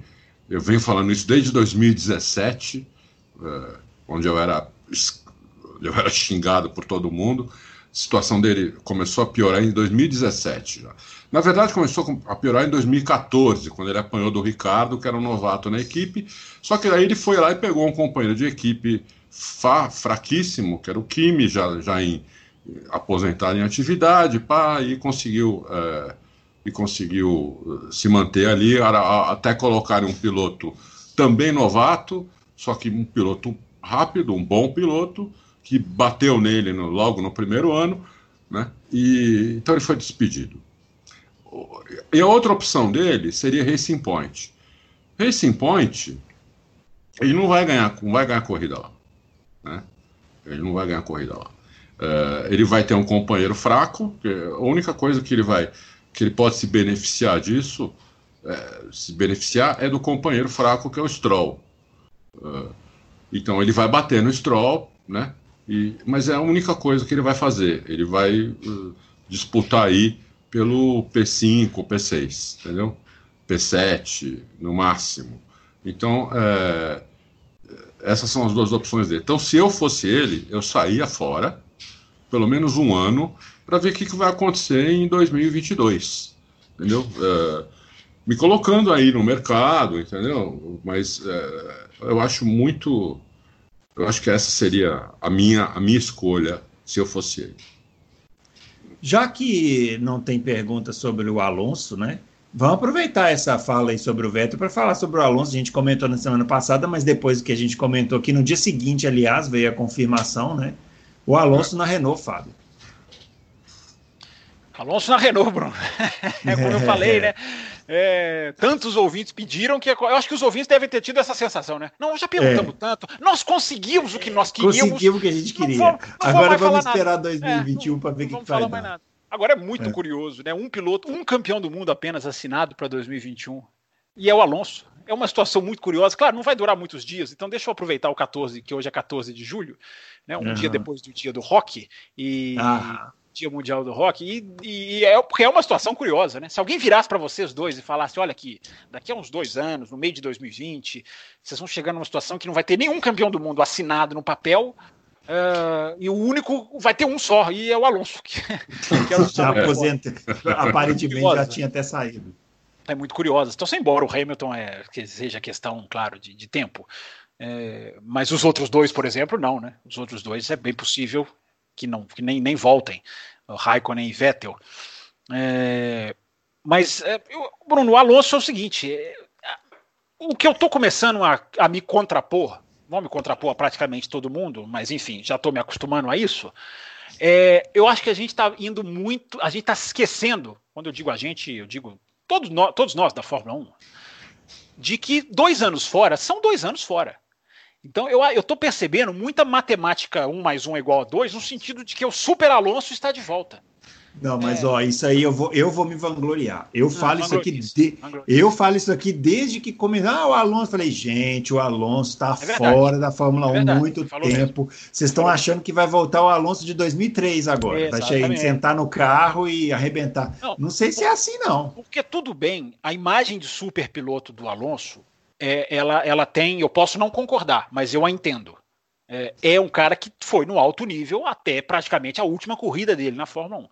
É, a, a e até coloquei isso no meu Twitter, né, Bruno? Assim, a, é impressionante como a, a imagem, a percepção, eu gosto muito de usar essa palavra, né? Eu gosto muito de dizer que automobilismo é percepção. A percepção em cima do Alonso é uma coisa muito forte.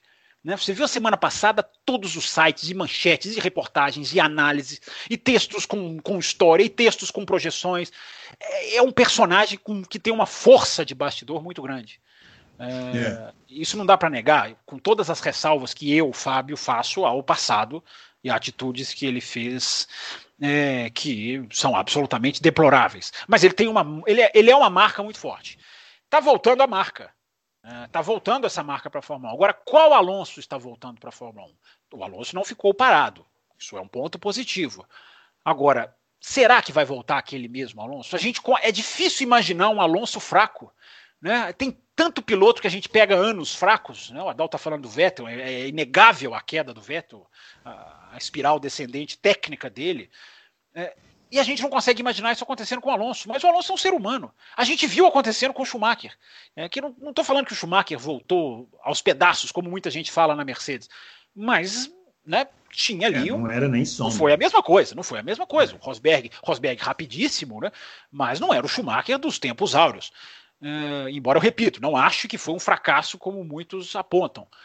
Então a pergunta é essa, Bruno. A pergunta é que Alonso vai voltar, que tipo de Alonso vai chegar que tipo de Alonso vai correr e serve para o Alonso e serve para o Vettel a seguinte o seguinte lembrete: ninguém volta pensando em 2021. Não tem ninguém negociando contrato pensando em 2021.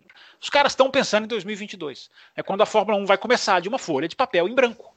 Então é a esperança de todo mundo. Teve alguém na Sky, eu não lembro quem, até falou assim, dá a impressão de que todo mundo vai ganhar. Porque tá todo mundo tão esperançoso. Não é todo mundo vai ganhar. Vai ter gente que vai dar com a cara na porta. Mas tá todo mundo apostando nesse tal de 2022. Então os carros vão começar do zero. Por isso que seria uma boa, talvez, para o Vettel ficar um ano fora, para tentar voltar em 2022, que, que daí vai tudo, todo mundo começar do zero, entendeu? Sim, Porque... teoricamente, mas a, a, na prática ia voltar para onde, né, o Adalto? Eu lembro do Hackney, Mika Hackney falar: vou ficar um ano fora, talvez eu volte. Não tinha mais espaço para ele nem na McLaren, porque o Kimi, aquele Kimi era Kimi, né? Aquele Kimi é. era outro. Sim, é, o, o, Button falou: é, um ano fora, talvez eu volte. É, esse um ano fora é perigoso. Eu só, estou lembrando isso. Teoricamente, não, é perigoso, é tá perigoso. Tá eu sei, mas é que as opções dele também hoje são muito perigosas, principalmente a da Red Bull. A da Red Bull é muito perigosa, né? O, o, mas vai que ele se adapta a um 2022, entendeu? E aí Sim, vai ficar muito ruim para ele, entendeu? Muito mas vai ruim. que o carro de 2022 serve a ele como serviam os carros da era 2000, dos anos 2010, 11, 12, 13. Vai que, ser. né? Vai pode que, ser. né? Pode ser. Pode ser que sirva mesmo. É... Mas aí vai servir para o Verstappen também, entendeu? E o, e o cacete que ele vai tomar o ano que vem, em 2021, do Verstappen, vai ser, vai ser uma coisa tenebrosa, entendeu? Eu acho. Entendeu? Tipo assim, eu chuto se tiver 22 corridas, assim, classificação 18 a 4 para o Verstappen e, e pontuação o dobro de pontuação, o triplo, mais do que o dobro de pontuação. não, concordo com 18 a 4. Mas vai, Adalto, que ele toma um décimo, dois décimos, coisa muito melhor do que álbum, do que, Bom, do que pode ser, pode ser. É, o que eu acho. ganha uma corrida. Gente, é o que Ricardo, eu acho. É. O Ricardo tomava tempo do Verstappen, mas não era, um, era uma briga parelha. Tinha finais de semana que eram do Ricardo. Tô, não estou dizendo que Vettel é Ricardo, não estou dizendo. Um hoje está numa forma bem diferente, embora tenha certos pontos de interrogação com o Ricardo de hoje. Mas é claro que é mais piloto que o Vettel hoje. Não estou dizendo que não é. Mas vai que ele perde do Verstappen, mas é aquilo que eu sempre falo: você perder de um companheiro de equipe não é necessariamente um trabalho ruim. Como o Carlos Sainz está tomando do companheiro de equipe, mas não está necessariamente fazendo um trabalho ruim nesse comecinho de 2020. Sim. Sim, não, sim. E, e, agora, por exemplo, eu pensando como Red, como Red Bull, né, como, como Christian Horner, o que, que, que eu faria, né? Se a Mercedes renovar mesmo com o Hamilton com o Bottas, eu ia atrás de quem? Do George Russell. Mas a Mercedes não vai liberar. Deve ter uma multa, deve ter alguma coisa. A Mercedes não pode segurar um cara e não, e não fazer ele correr eternamente. Entendeu? Então, pode ser que a Red Bull chegue ali e fale: você não quer sentar ali? Porque o, o, o Russell não tem muito a perder, entendeu? É, é, se ele andar perto do Verstappen, já tá bom.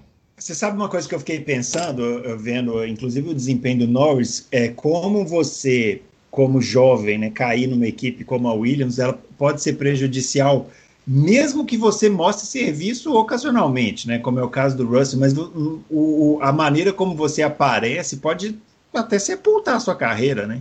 Porque assim, a gente, tá, a gente tá vendo que o Russell é talentoso, né?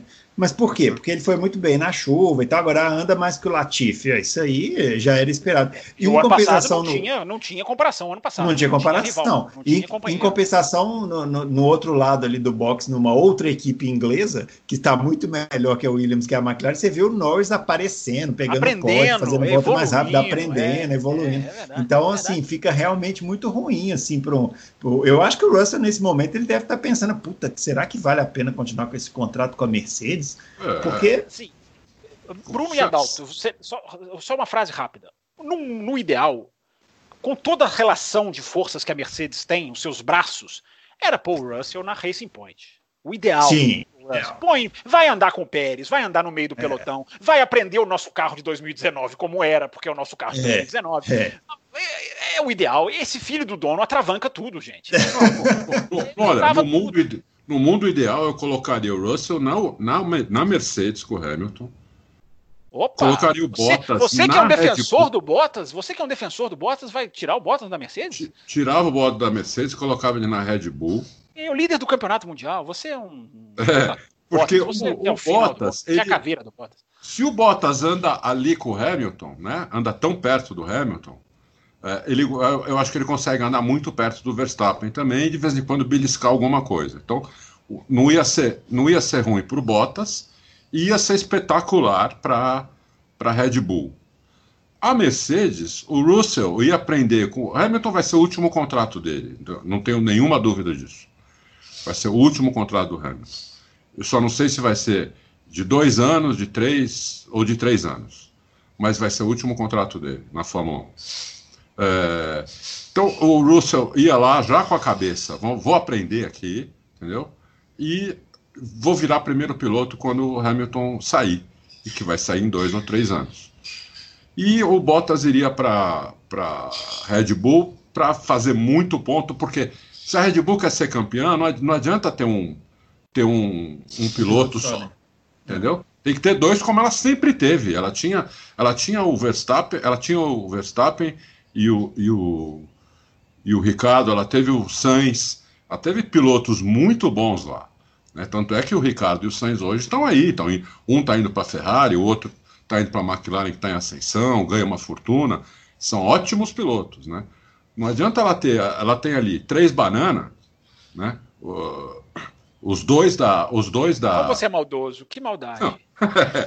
não, os dois da, da AlphaTauri já, eles já viram que não serve. Eles tiraram os dois fora no meio do campeonato da Red Bull. Então eles já viram que não serve para a equipe principal. O, o Albon, uh, você viu, ele cometeu mais ou menos o mesmo erro nessa corrida que ele tinha cometido, ali com o Pérez. Né? E não tinha passado ainda o Pérez e ele voltou para a pista. E eles se tocaram de novo. Eles se tocaram, ele quase roda. Mas ele não errou, não é erro dele. Nós vamos voltar na discussão do programa passado de novo. É, é, é ele, ele, fez a mesma coisa. Quer dizer, não, é, essa do Pérez, essa do Pérez eu vou defender, porque é, ele estava na parte verde que você tinha comentado. Não vá se contradizer, senhor Adalto. Ele estava lá na parte verde. O, o álbum com o Pérez. A roda direita dele já está já tá para lá da pista. É, tá na linha, então, tá na então, linha, aliás. É. Eu até fiz um print ele dessa fez, imagem. Ele leu a, sua direita, coluna. Tá lá, para lá da linha? É. Agora, para lá da linha não, para lá da linha não, tá em cima da linha. Assim, não, não, então tá, não, então, limite então extremo como hoje. Ele leu a sua coluna, Dal. Não, então vocês estão certos, vocês estão certos, é, é verdade. Ele leu. Eu, eu tava com uma outra imagem na cabeça aqui. Não, ele Estou... leu a sua coluna, ele falou assim: não, o Adalto falou que eu tenho que, na hora que vier para ultrapassagem aqui, eu vou lá fora na parte verde. Ele fez não, é exatamente é isso. Só que o é Pérez, verdade, é ele, é é, é aquilo que a gente comentou que semana passada. O tentativa de ultrapassagem é assim mesmo, acontece. É, veio, vezes, veio, muita, veio muita coisa, muita informação ao mesmo tempo. Não, você é. de qualquer maneira, matematizar demais essas ultrapassagens. De qualquer maneira, a gente sabe que mesmo que o álbum melhore um pouco ainda, ele está muito longe do Verstappen, entendeu? Ele está muito longe do Verstappen. Em corrida, então, dá pena. A diferença é, em corrida é inacreditável, entendeu? Então, quer dizer, a Red Bull precisa de dois pilotos. Ela não pode ter um piloto e meio, entendeu? Senão é, é complicado. E ela não tem ali, entendeu? Ela não tem. Então eu eu traria eu traria um piloto bom ali para correr com, o Verstappen, piloto experimentado, já bom. Ah, não tem, dane-se, nós temos o, o coisa lá, não, não, troca os pilotos lá da, da, da, da AlphaTauri, troca os dois. Aqueles dois lá já viu que não serve. Troca, apesar do, do Kvyat ter feito uma bela corrida também, né? Uh, ontem. Mas é, já viu que não serve para a Red Bull, para a equipe principal, então troca. Ela não tem outros, outros pilotos na, nas categorias de base, já devia ter colocado, eu acho. Entendeu? Uh, é isso. O mundo ideal meu é esse. Bom, vamos fazer aqui umas perguntinhas finais aqui para a gente ir caminhando para o final. O, a Gabriela Trindade. Ah. Deixa eu só falar uma coisa rapidinho. A gente já falou de Hamilton, não sei se a gente vai voltar a falar, mas é um fato que talvez explique. Talvez não explique, porque na verdade o que explica tudo do Hamilton é o talento, né? Mas alguém me perguntou do Hamilton, eu acabei esquecendo de falar. Enquanto Bottas e ah, Leclerc furaram a vai... bolha da Fórmula 1 e foram para Mônaco passar dois, três uhum. dias, e a Fórmula 1 os repreendeu por causa disso, uh, o Hamilton foi para a pista na segunda, ficar com os engenheiros, estudar com os engenheiros, e foi para a pista na quarta, estudar com os engenheiros. Cada um que tira suas o Bottas conclusões. fez isso de novo agora, né? É, eles não podem ficar, eles não podem ficar na bolha, né? É, é muito, é, uma, é um sacrifício muito grande pedir. É, Fórmula então, 1 fazendo tudo certinho, né? Somos obrigados a admitir aquilo que eu falei que a Indy fez e eu não gostei de só testar os caras no dia. A Fórmula 1 não fez isso, a Fórmula 1 testou com antecedência que eu pedi.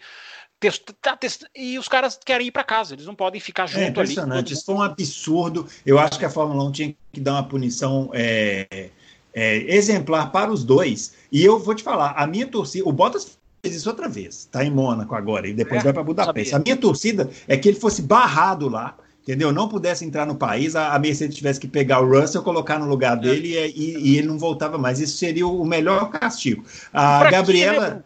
Pra quê, né, Bruno? Pra se, quê? Pega, se é. pega o vírus, meu Deus, é. pra quê? Né, da chance. Ó, a, sobre isso, a Gabriela Trindade mandou a pergunta: qual pode ser a punição para o Bottas por quebrar novamente a quarentena e ir para Mônaco? Eu não sei se pode ter alguma punição, né? mas deveria poder, né? Eles não criaram isso, né? Eles não obrigaram é. as bolhas. Eles não acharam que iam precisar. É, é talvez seja isso. É. Eu acho também que todo mundo junto. Se aconteceu o que a Fórmula 1 falou, de 4 mil testes e todos negativos, é, é para se manter, é para seguir, né? É claro. É. E é um Deus, depois da Hungria, depois da Hungria vai estar todo mundo livre de novo, que é um risco de novo, para depois juntar todo mundo. É, eu não entendo essa necessidade de, de, de sair do, do, do, negócio. O Hamilton foi lá, estudou dois dias com o engenheiro. Será que tem alguma coisa a ver ou não? Ele arrebentou no é. domingo seguinte. Pois Como é, eu falei, o talento explica tudo, mas é, é incrível, né? É incrível. Oh, bom, vamos lá. Ó. Perguntas gerais aqui. Ó. O John Race, minha primeira pergunta nesse podcast. Seja bem-vindo aí, o John Race. Para as equipes, o que é mais importante, o campeonato de pilotos ou o campeonato de equipes? O que é mais lucrativo e importante para elas? Ele está falando que ele acha, ele acha que o campeonato de pilotos é mais importante. Quer saber da gente? E aí, Fábio? O que dá dinheiro direto é o de construtores, mas o que dá imagem, o que dá é, o, a, a, manchete no jornal, o que dá retorno de publicidade, que às vezes supera em milhões o prêmio dado pela FIA, é o de pilotos. Sim. Fábio falou tudo, não tenho nada a acrescentar, não tem nem. É. Não Bom, nem... agora uma pro Adalto aqui, ó. Clebson Pereira de Souza. Estive notando que a Fórmula 2 estão utilizando pneus com aros maiores, que achei Sim. muito bonito. É o 18 já. Né? É, é, aí ele quer saber, Adalto, quando a Fórmula 1 vai usar esse tipo de aro e em que medida isso vai afetar o desempenho dos carros? É, é, era para usar ano que vem, né? Mas vai. É, tá confirmado para 2022, a de hoje junto com o novo carro. É, adiou junto com o novo carro. É, é, lindo mesmo. Afeta sim, afeta muito. A suspensão é outra. Tem que refazer a suspensão. Porque o, o pneu, ele. O pneu, a roda, né? Num, num carro de rua, ele é, vai, ele aí é 30% da suspensão, roda e pneu. É, num carro de corrida, principalmente no monoposto, com aro 13 e com pneu grande desse jeito, alto desse jeito, o pneu aí é mais de 50% da suspensão.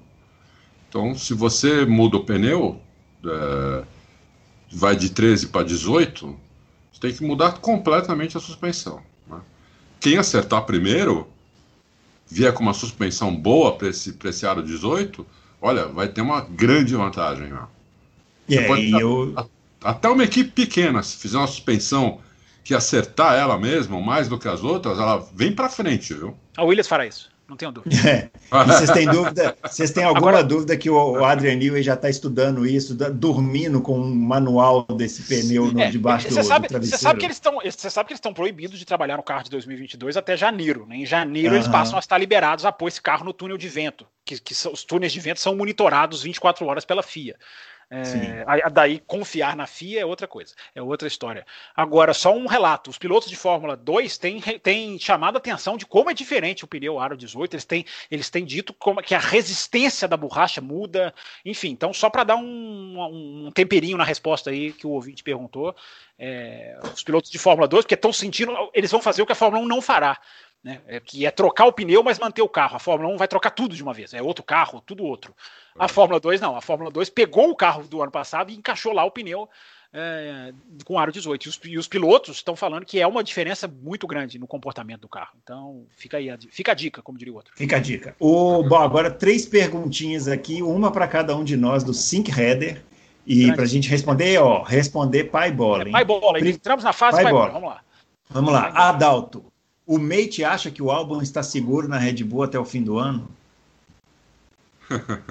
Eu gostei é. que ele pergunta para o Adalto se o, o outro, o que, que o outro acha. É, olha, não falamos sobre isso, mas eu acho que essa temporada curta, até o final do ano, eu acho que ele está seguro, sim. Não, mas não, não é informação do Mate, isso é sensação minha. Muito bem. Fábio, você acha que o GP do Brasil pós 2021, seja São Paulo ou Rio, está prestes a virar história, agora sem Globo e sem Eccleston? Há chances, sem Globo, mas eu, eu não sei. É, é porque a Globo tá, tem muita gente colocando em xeque, né, a renovação ou não. Uhum. Enfim, a gente já falou muito sobre isso aqui. É, mas rapidinho, é, eu acho que corre risco, não dá para garantir, mas eu sempre lembro, sempre digo quando me perguntam: o Brasil é um mercado automobilístico gigante para ser desprezado pela Fórmula 1. É, essa essência acaba fazendo com que a Fórmula 1 queira o Brasil. Isso, isso sustenta tudo? Não, mas é um ponto positivo que pode virar o jogo a, favor. Agora a gente está numa situação de pandemia, de estrutura, de, de quebra financeira que realmente pode, pode colocar a coisa a perigo. Bruno, quem você escalaria para as narrações de Fórmula 1? Kleber Machado, Luiz Roberto ou Sérgio Maurício? Minha resposta, nenhum dos três. Meu Deus, que, nenhum dos que, três. que rapaz mais rancoroso. Que rabugento, é, é. Mas é isso aí, não escalaria nenhum dos três. Me lembraram na semana passada daquele que saiu da ESPN, o Everaldo Marques. Ah, que é já verdade. teve até uma história que narra Fórmula 1. Escalaria é, ele. Narra, narra é, escalaria ele. É isso muito bem, vamos falar da Indy, meus amigos. O rapidinho para a gente encerrar aqui. O GP de Road America teve rodada dupla no sábado e no domingo. No sábado, vitória do Scott Dixon, terceira seguida, né? Terceira em três corridas. E no domingo, a vitória do outro piloto da Chip Ganassi, o Félix Rosenkiss, depois de uma disputa sensacional na, nas últimas voltas com o, o da McLaren, o Pato Howard. Pato. É, uma ultrapassagem linda lá no final. E o Nishan Capucci mandou aqui uma pergunta, perguntou o que, que o que tipo de substância entorpecente o Will Power fez na manhã de fez uso na manhã de domingo para cometer duas tentativas de assassinato em Elkhart Lake. Eu quero saber é... por que, que, ele colocou negrito nessa pergunta, por que é, tanta ênfase nisso aí? alguma coisa, tá o Nishan tem, tem alguma coisa por trás aí dessas, desse é. negrito do Nishan. Não sei, mas ele deve estar tá bravo porque o, o realmente o, o, Will Power na segunda corrida ele fez uma largada muito kamikaze, ah, né? Ele tirou. Eu não acho que nenhuma das duas foi assim tão assintosa, é, não. Sim, claro, é que foi meio desastrado, né? Talvez mais desastrado do que do que assassino, talvez talvez seja isso. Mas ele realmente mandou dois pro mandou dois para Brita, né? O Greg Hall e o, o Ryan Hunter Ryan Hunter Hay.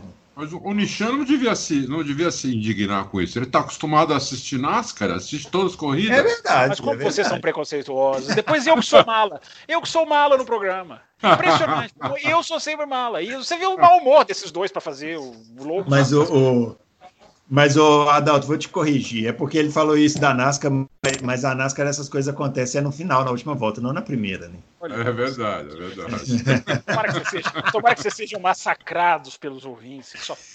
Rapaz, e o Nishan Capuja, ele me mandou um link esse fim de semana. Sabe quando aquela coluna sobre a Indy que eu escrevi, que eu dei uma leve alfinetadinha na NASCAR?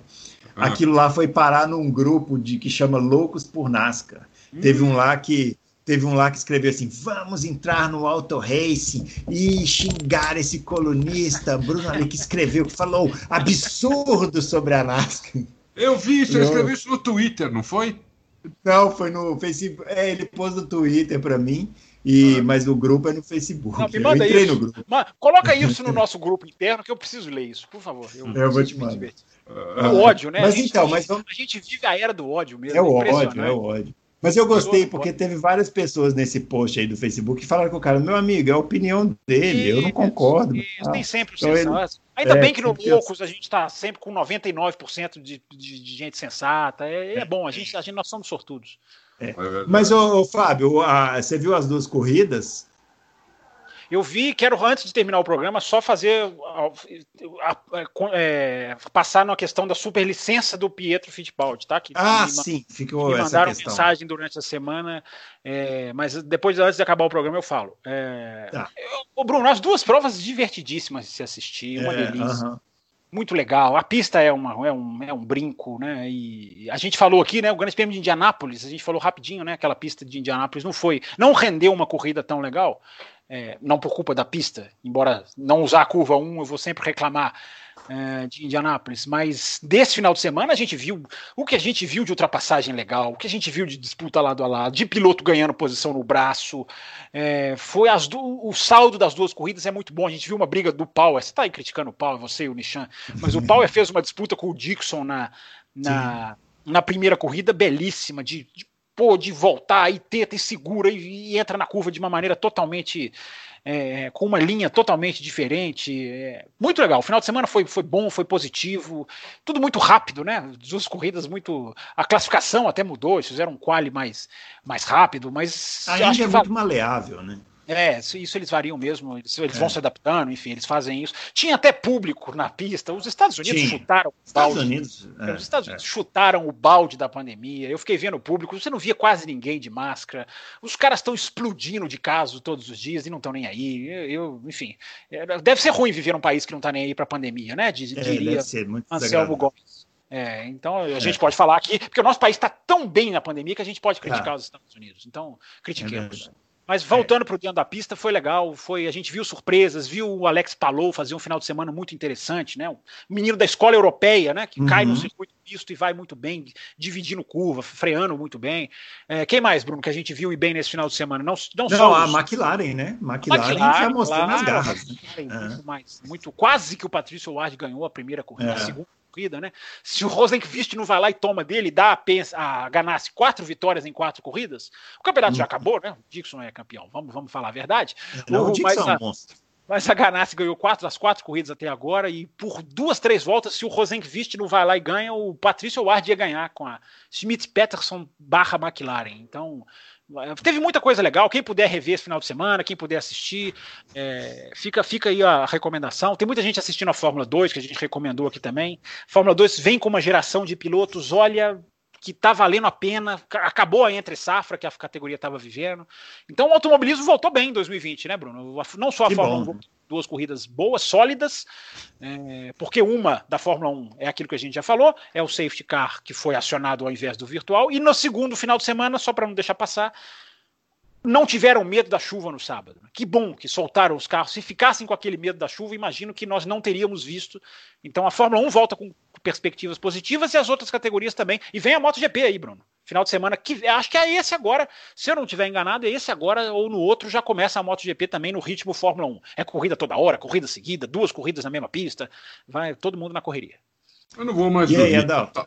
Pra vocês terem uma ideia, eu, eu, não, eu gravei com a corrida da Índia de domingo só, porque sábado eu esqueci, e não consegui ver até agora. Mas que absurdo isso. É, não consegui ver até agora. Agora volta os seus filmes, Os seus filmes da noite eu tenho certeza que o senhor viu. Tenho absoluta certeza. Aqui nada, tô vendo uma sériezinha com a minha, com a minha mulher de meia hora. tá, tá, tá bravo, viu? Porra, meu, tá bravo o negócio de trabalho aqui. Nossa. É, o problema é os calendários. Eu também costumo fazer isso todo ano normal. Eu vou assistindo depois. O problema é que nesse final de semana já tem duas não da Índia. Tá dando. É, já tem tá duas dando. em Iowa da Índia, uma no sábado e uma no domingo em Iowa. Então não dá nem para respirar mesmo. É aquela, aquela, aquela corrida no. Ah, é aquele ovalzinho pequeno? Não, é, o pequeno é Milwaukee, né? É, Iowa é um oval médio, né? Uhum. Não sei se você está pensando em Milwaukee, enfim, é, não, não é um oval dos. Eu acho que é uma milha e meia, mas eu não tenho certeza, não. Os nossos ouvintes podem, podem ajudar aí nos comentários.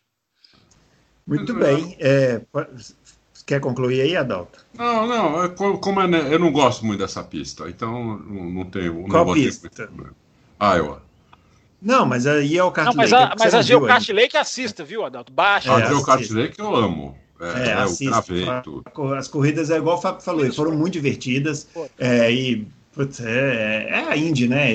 É, não teve Aquela tanto coisa... acidente. Daqui a pouco vem alguém, né? Índia, acidente. Não teve tanto acidente. É, já... na primeira corrida teve um excessozinho ali de bandeira amarela no final, mas, né... É... E a segunda um excessozinho no começo, né? Duas, três. No começo, é. Mas depois vai, não, não tem mais, vai seguindo. A corrida, é. As corridas foram boas. Aliás, né, Bruno? Muito bem. Viu, ah. viu, não viu, assisto, tem muita gente me cobrando. Poxa, e as transmissões internacionais? Você falou que ia. Eu não falei que ia nada. Eu estou falando, fiquem hum. ligados no meu Twitter. Quando portas se abrirem, eu vou dar dizer que a porta está aberta. É a única coisa que eu posso dizer. Agora, quem quer dicas para acompanhar as transmissões internacionais de maneiras mais, digamos, populares, é só chamar lá por mensagem que a gente conversa, a gente passa as dicas. Mas tem certas coisas que não dependem de mim. Eu vou ser apenas o porta-voz para ajudar quem quer entrar nesse mundo. Só isso, seu Bruno Eu, eu, tenho uma, eu tenho um, um, uma coisa para falar sobre transmissão internacional. Eu assisti uh, um pouco da transmissão internacional ao vivo, num link espetacular, sem lag, nada. Mas não é ao vivo, viu? Só para o pessoal saber. Tem um lag aí, tem uma demora, um atraso aí de pelo menos uns 20 segundos. Ah, não é nada isso. Eu, eu assisto com atraso de 8 horas. Eu não 20 é, segundos não é, é. Hum, eu sei, é, eu sei. É que a pessoa pensa que tá vendo ao vivo, ela tá, tá vendo ao vivo numas. Tem um atraso de uns 20 segundos aí, tranco fácil. Mas o, o, o link é muito bom, não, não, trava nada. Não sei se é porque a internet também aqui, a minha é boa, né? Tem que ser por causa do site, mas muito bom o link. Muito bem. Ô, Fábio, você quer finalizar e falar do, da, da questão do Pietro Fittipaldi? Ficou essa pendência é, aí para a gente confirmar é, ou não? Tem muita gente, eu confesso para você, Bruno, eu não tenho a resposta, mas tem muita gente dizendo que o super, que o Pietro Fittipaldi tem a super licença. E ele tem. Eu, ele eu, tem. eu fiz algumas apurações, é, pois é, é, é, fui atrás de gente que conhece, que acompanha as categorias de base, fui atrás de sites, mandei, até mandei para vocês. Eu sempre guardo tudo que eu leio, então é, é, o resumo da história, a gente já está com o tempo estourando. É, é, assim, ninguém da imprensa internacional confirma que o Pietro Fittipaldi tem a superlicença. Nenhum dos jornalistas que são mais, é, digamos, não vou falar ninguém, porque o mundo, inteiro, o mundo todo é muito é um exagero, mas dos, da imprensa que cobre a Fórmula 1, efetivamente, lá de fora, é, os jornalistas afirmam que ele não tem. Os jornalistas, as jornalistas brasileiros que afirmam que ele tem. Parece que até acabou de. O Adalto também acabou de entrar nesse time, dizendo que ele tem é, a superlicença. Eu até dou o benefício dessa dúvida, porque o interesse maior é da imprensa brasileira, de, de, de ir para trás, é, de, de, ir para trás, de ir atrás dessa informação. É, eu confesso, Há gente que fala que os pontos dele já expiraram. Um ouvinte mandou para nós, foi até para você, né, Bruno? Você compartilhou lá. Alguém mandou para você, eu não me Sim. lembro o nome do ouvinte, um texto lá do Globoesporte.com dizendo que ele tem, mas que seria uma exceção que a FIA, a FIA teria aberto uma exceção para liberar esses pontos para ele. Aí eu já não sei que exceção é essa e por que ter essa exceção. Mas dois jornalistas que eu, que eu leio sempre, que são muito.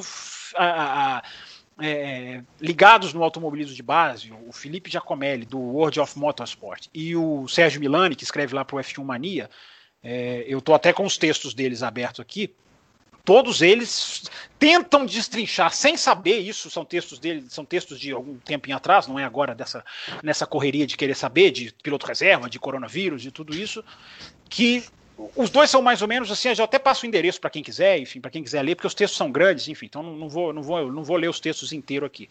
Mas no resumo da ideia deles é para, principalmente escreve o Sérgio Milani, para que o Pietro Fittipaldi tenha a superlicença, a FIA precisa dar um campeonato de, de ah, meu Deus, esse último que o, que o Pietro Fittipaldi correu, acho que da asiático, esqueci qual é o nome do campeonato. Acho que é a Fórmula 3 asiática. Uhum. Me, me, me, me, fugiu aqui o campeonato. É, que, que foi, teve uma etapa, um final de semana em 2019 e todos os outros em 2020, esse campeonato estaria sendo considerado pela FIA como o campeonato de 2019. E isso salvaria, porque evitaria, segundo o próprio Sérgio Milano, a, a expiração dos pontos que o Pietro tem de ter adquirido por ter conquistado a World Series em 2017, por causa da validade dos pontos. Enfim, gente, resumindo, é, todos que falam que ele tem dizem não sei se o Adalto tem uma informação diferente dizem que ele diz que ele tem. Ele afirma, ele, o staff dele confirma que ele tem. Se o staff dele está confirmando que hum. ele tem, ok, eu não, vou vir, eu não vou virar aqui e dizer que não tem. Agora, nenhuma fonte diferente, eu fui até atrás do comunicado oficial da Haas, que anuncia ele e o Deletraz como reservas em 2020, e não menciona a superlicença para nenhum dos dois. Nem o Deletraz, que, que, que também garante-se na Europa que não tem. Uh, então, eu tenho o pé atrás. Mas se ele fala que ele tem, uh, ele, ele deve ter, porque mentir quanto a isso também seria uma coisa muito, muito, muito, muito estranha. Então, fica esse resumo. Ele fala que tem. A matéria do Globoesporte.com fala que o ouvinte nos mandou, fala que seria uma exceção, deram uma exceção para ele. Então, fica esse ponto de interrogação aí a ver. Olha, eu, eu, e aí, Adal? É, então, eu falei de, é, é, eu falei com ele, ele tem. Então, eu não perguntei como, nada, mas... porque, mas ele tem. Ele falou que tem, eu falei, legal. Se puder, se, se tiver que entrar esse ano para pilotar o se carro. Se pudesse mostrar, corrida, seria ótimo, né? Agora, alguma coisa, é uma coisa não, que a gente não, falou aqui, né, Bruno? Não, aí não, não vai mentir de jeito nenhum. Pelo amor de Deus, o cara não é, vai mentir um negócio desse. Seria, seria ele é um Fittipaldi, meu. É, seria ridículo. Se ele falou que tem, é porque ele tem, entendeu? Ele tem e falou que se precisar alguma, entrar em alguma corrida esse ano, eu tô apto, posso entrar, com, tenho a superlicença. Então... É, confirma, até o que eu falei. Ele disse, e o staff dele sempre diz que ele tem. Agora, Bruno, uma coisa que é o, o resumo dessa história, acho que você até já esbarrou nisso uma vez, Bruno. Por que, que não há transparência da FIA quanto a quem tem, quem tem pontos, quem já está perto, é. quem falta A gente tem que ficar adivinhando esse tipo de coisa. De, quando eu falo adivinhando, tá, gente? A gente não chuta nada. Eu, como eu mandei para vocês, aonde eu tinha pego a informação, eu mando para quem quiser. Eu tenho tudo guardado aqui, não tem problema. É, a gente não chuta nada, mas a gente tem que ficar correndo atrás de uma informação que, por exemplo, poderia ter no site da FIA. Ó, esse aqui falta 5 pontos. Ó, esse aqui falta 20. Esse aqui já tem. Esse aqui não sei o quê. Não tem. Eu não entendo por Não, e você vê que no final das contas. Não consigo entender. Não, você vê que no, no, final das contas precisou o quê? O Adalto ligar para o próprio piloto para ele dizer que tem, né? Quer dizer, isso deveria, tá, uma, deveria ser uma informação para todo mundo saber, né? Sim, é, sim. E os, sites, os sites europeus dizem que não tem. Então é, é, é, uma coisa, fica, ficam coisas desencontradas que a FIA poderia resolver, publicando as pontuações, as atualizações ao final de cada campeonato. Esse aqui ganhou isso. Agora não, o mundo inteiro tem que ficar adivinhando. Esses dois jornalistas que eu citei, o Felipe e o Matheus, coitados, são trabalhos quase de, de, de, de Hércules, porque tem que ficar somando e fazendo conta. Por que não publica isso? Enfim. É. Coisas da FIA. Muito bem, senhores, é isso. Finalizando aqui, então, nosso, nosso podcast de hoje, queria agradecer a todo mundo que mandou pergunta. É, foram muitas, a gente. Tem muito nome para tentei... citar aí. Você não você citou Romeu Las é, Casas, Não, eu tentei. Magno, Ah, não, não vou citar, porque ah, eu não sei citar. já qual que eu já fiz a pergunta, qual que eu não fiz. É, mas todo mundo que fez a pergunta, agradeço é, tá lá no, no, na página. O que a gente não conseguiu responder aqui, depois a gente entra lá e responde também. Mas, assim, no final das contas, mesmo que indiretamente, todas as perguntas elas foram é, respondidas aqui, porque, como eu disse na semana passada, e repito agora, a pauta do programa acaba sendo feita com base nas perguntas que vocês mandam. Né? Então, é, a gente faz o, o, o, programa dessa, dessa maneira. Inclusive, semana passada, o Horácio Monsalvo, que esse, essa, essa semana também mandou pergunta e falou: Ah, mas vocês não leram a minha não, pergunta. É ele. Mas a gente falou é sobre ele. o tema, mas você não falou do jeito âncora. que eu queria. Blame the, blame the anchor. Culpem o âncora. É. Mas é final isso, gente. Que vem, eu queria agradecer. Final de semana que vem tem é... só Hungria, né, Bruno? Hungria para nós, tem duas Fórmula 2, duas Indy, e eu acho que já chega a MotoGP também. É, tá, tá fácil. É, próximo final de semana tá, tá moleza para nós. Tá fácil, é. Fácil. Se o Adalto estiver vivo de, de, na, na, próxima semana, a gente faz aqui a edição 62. Bom, um grande abraço para todo mundo e a gente volta então na próxima semana com mais loucos o automobilismo. Valeu!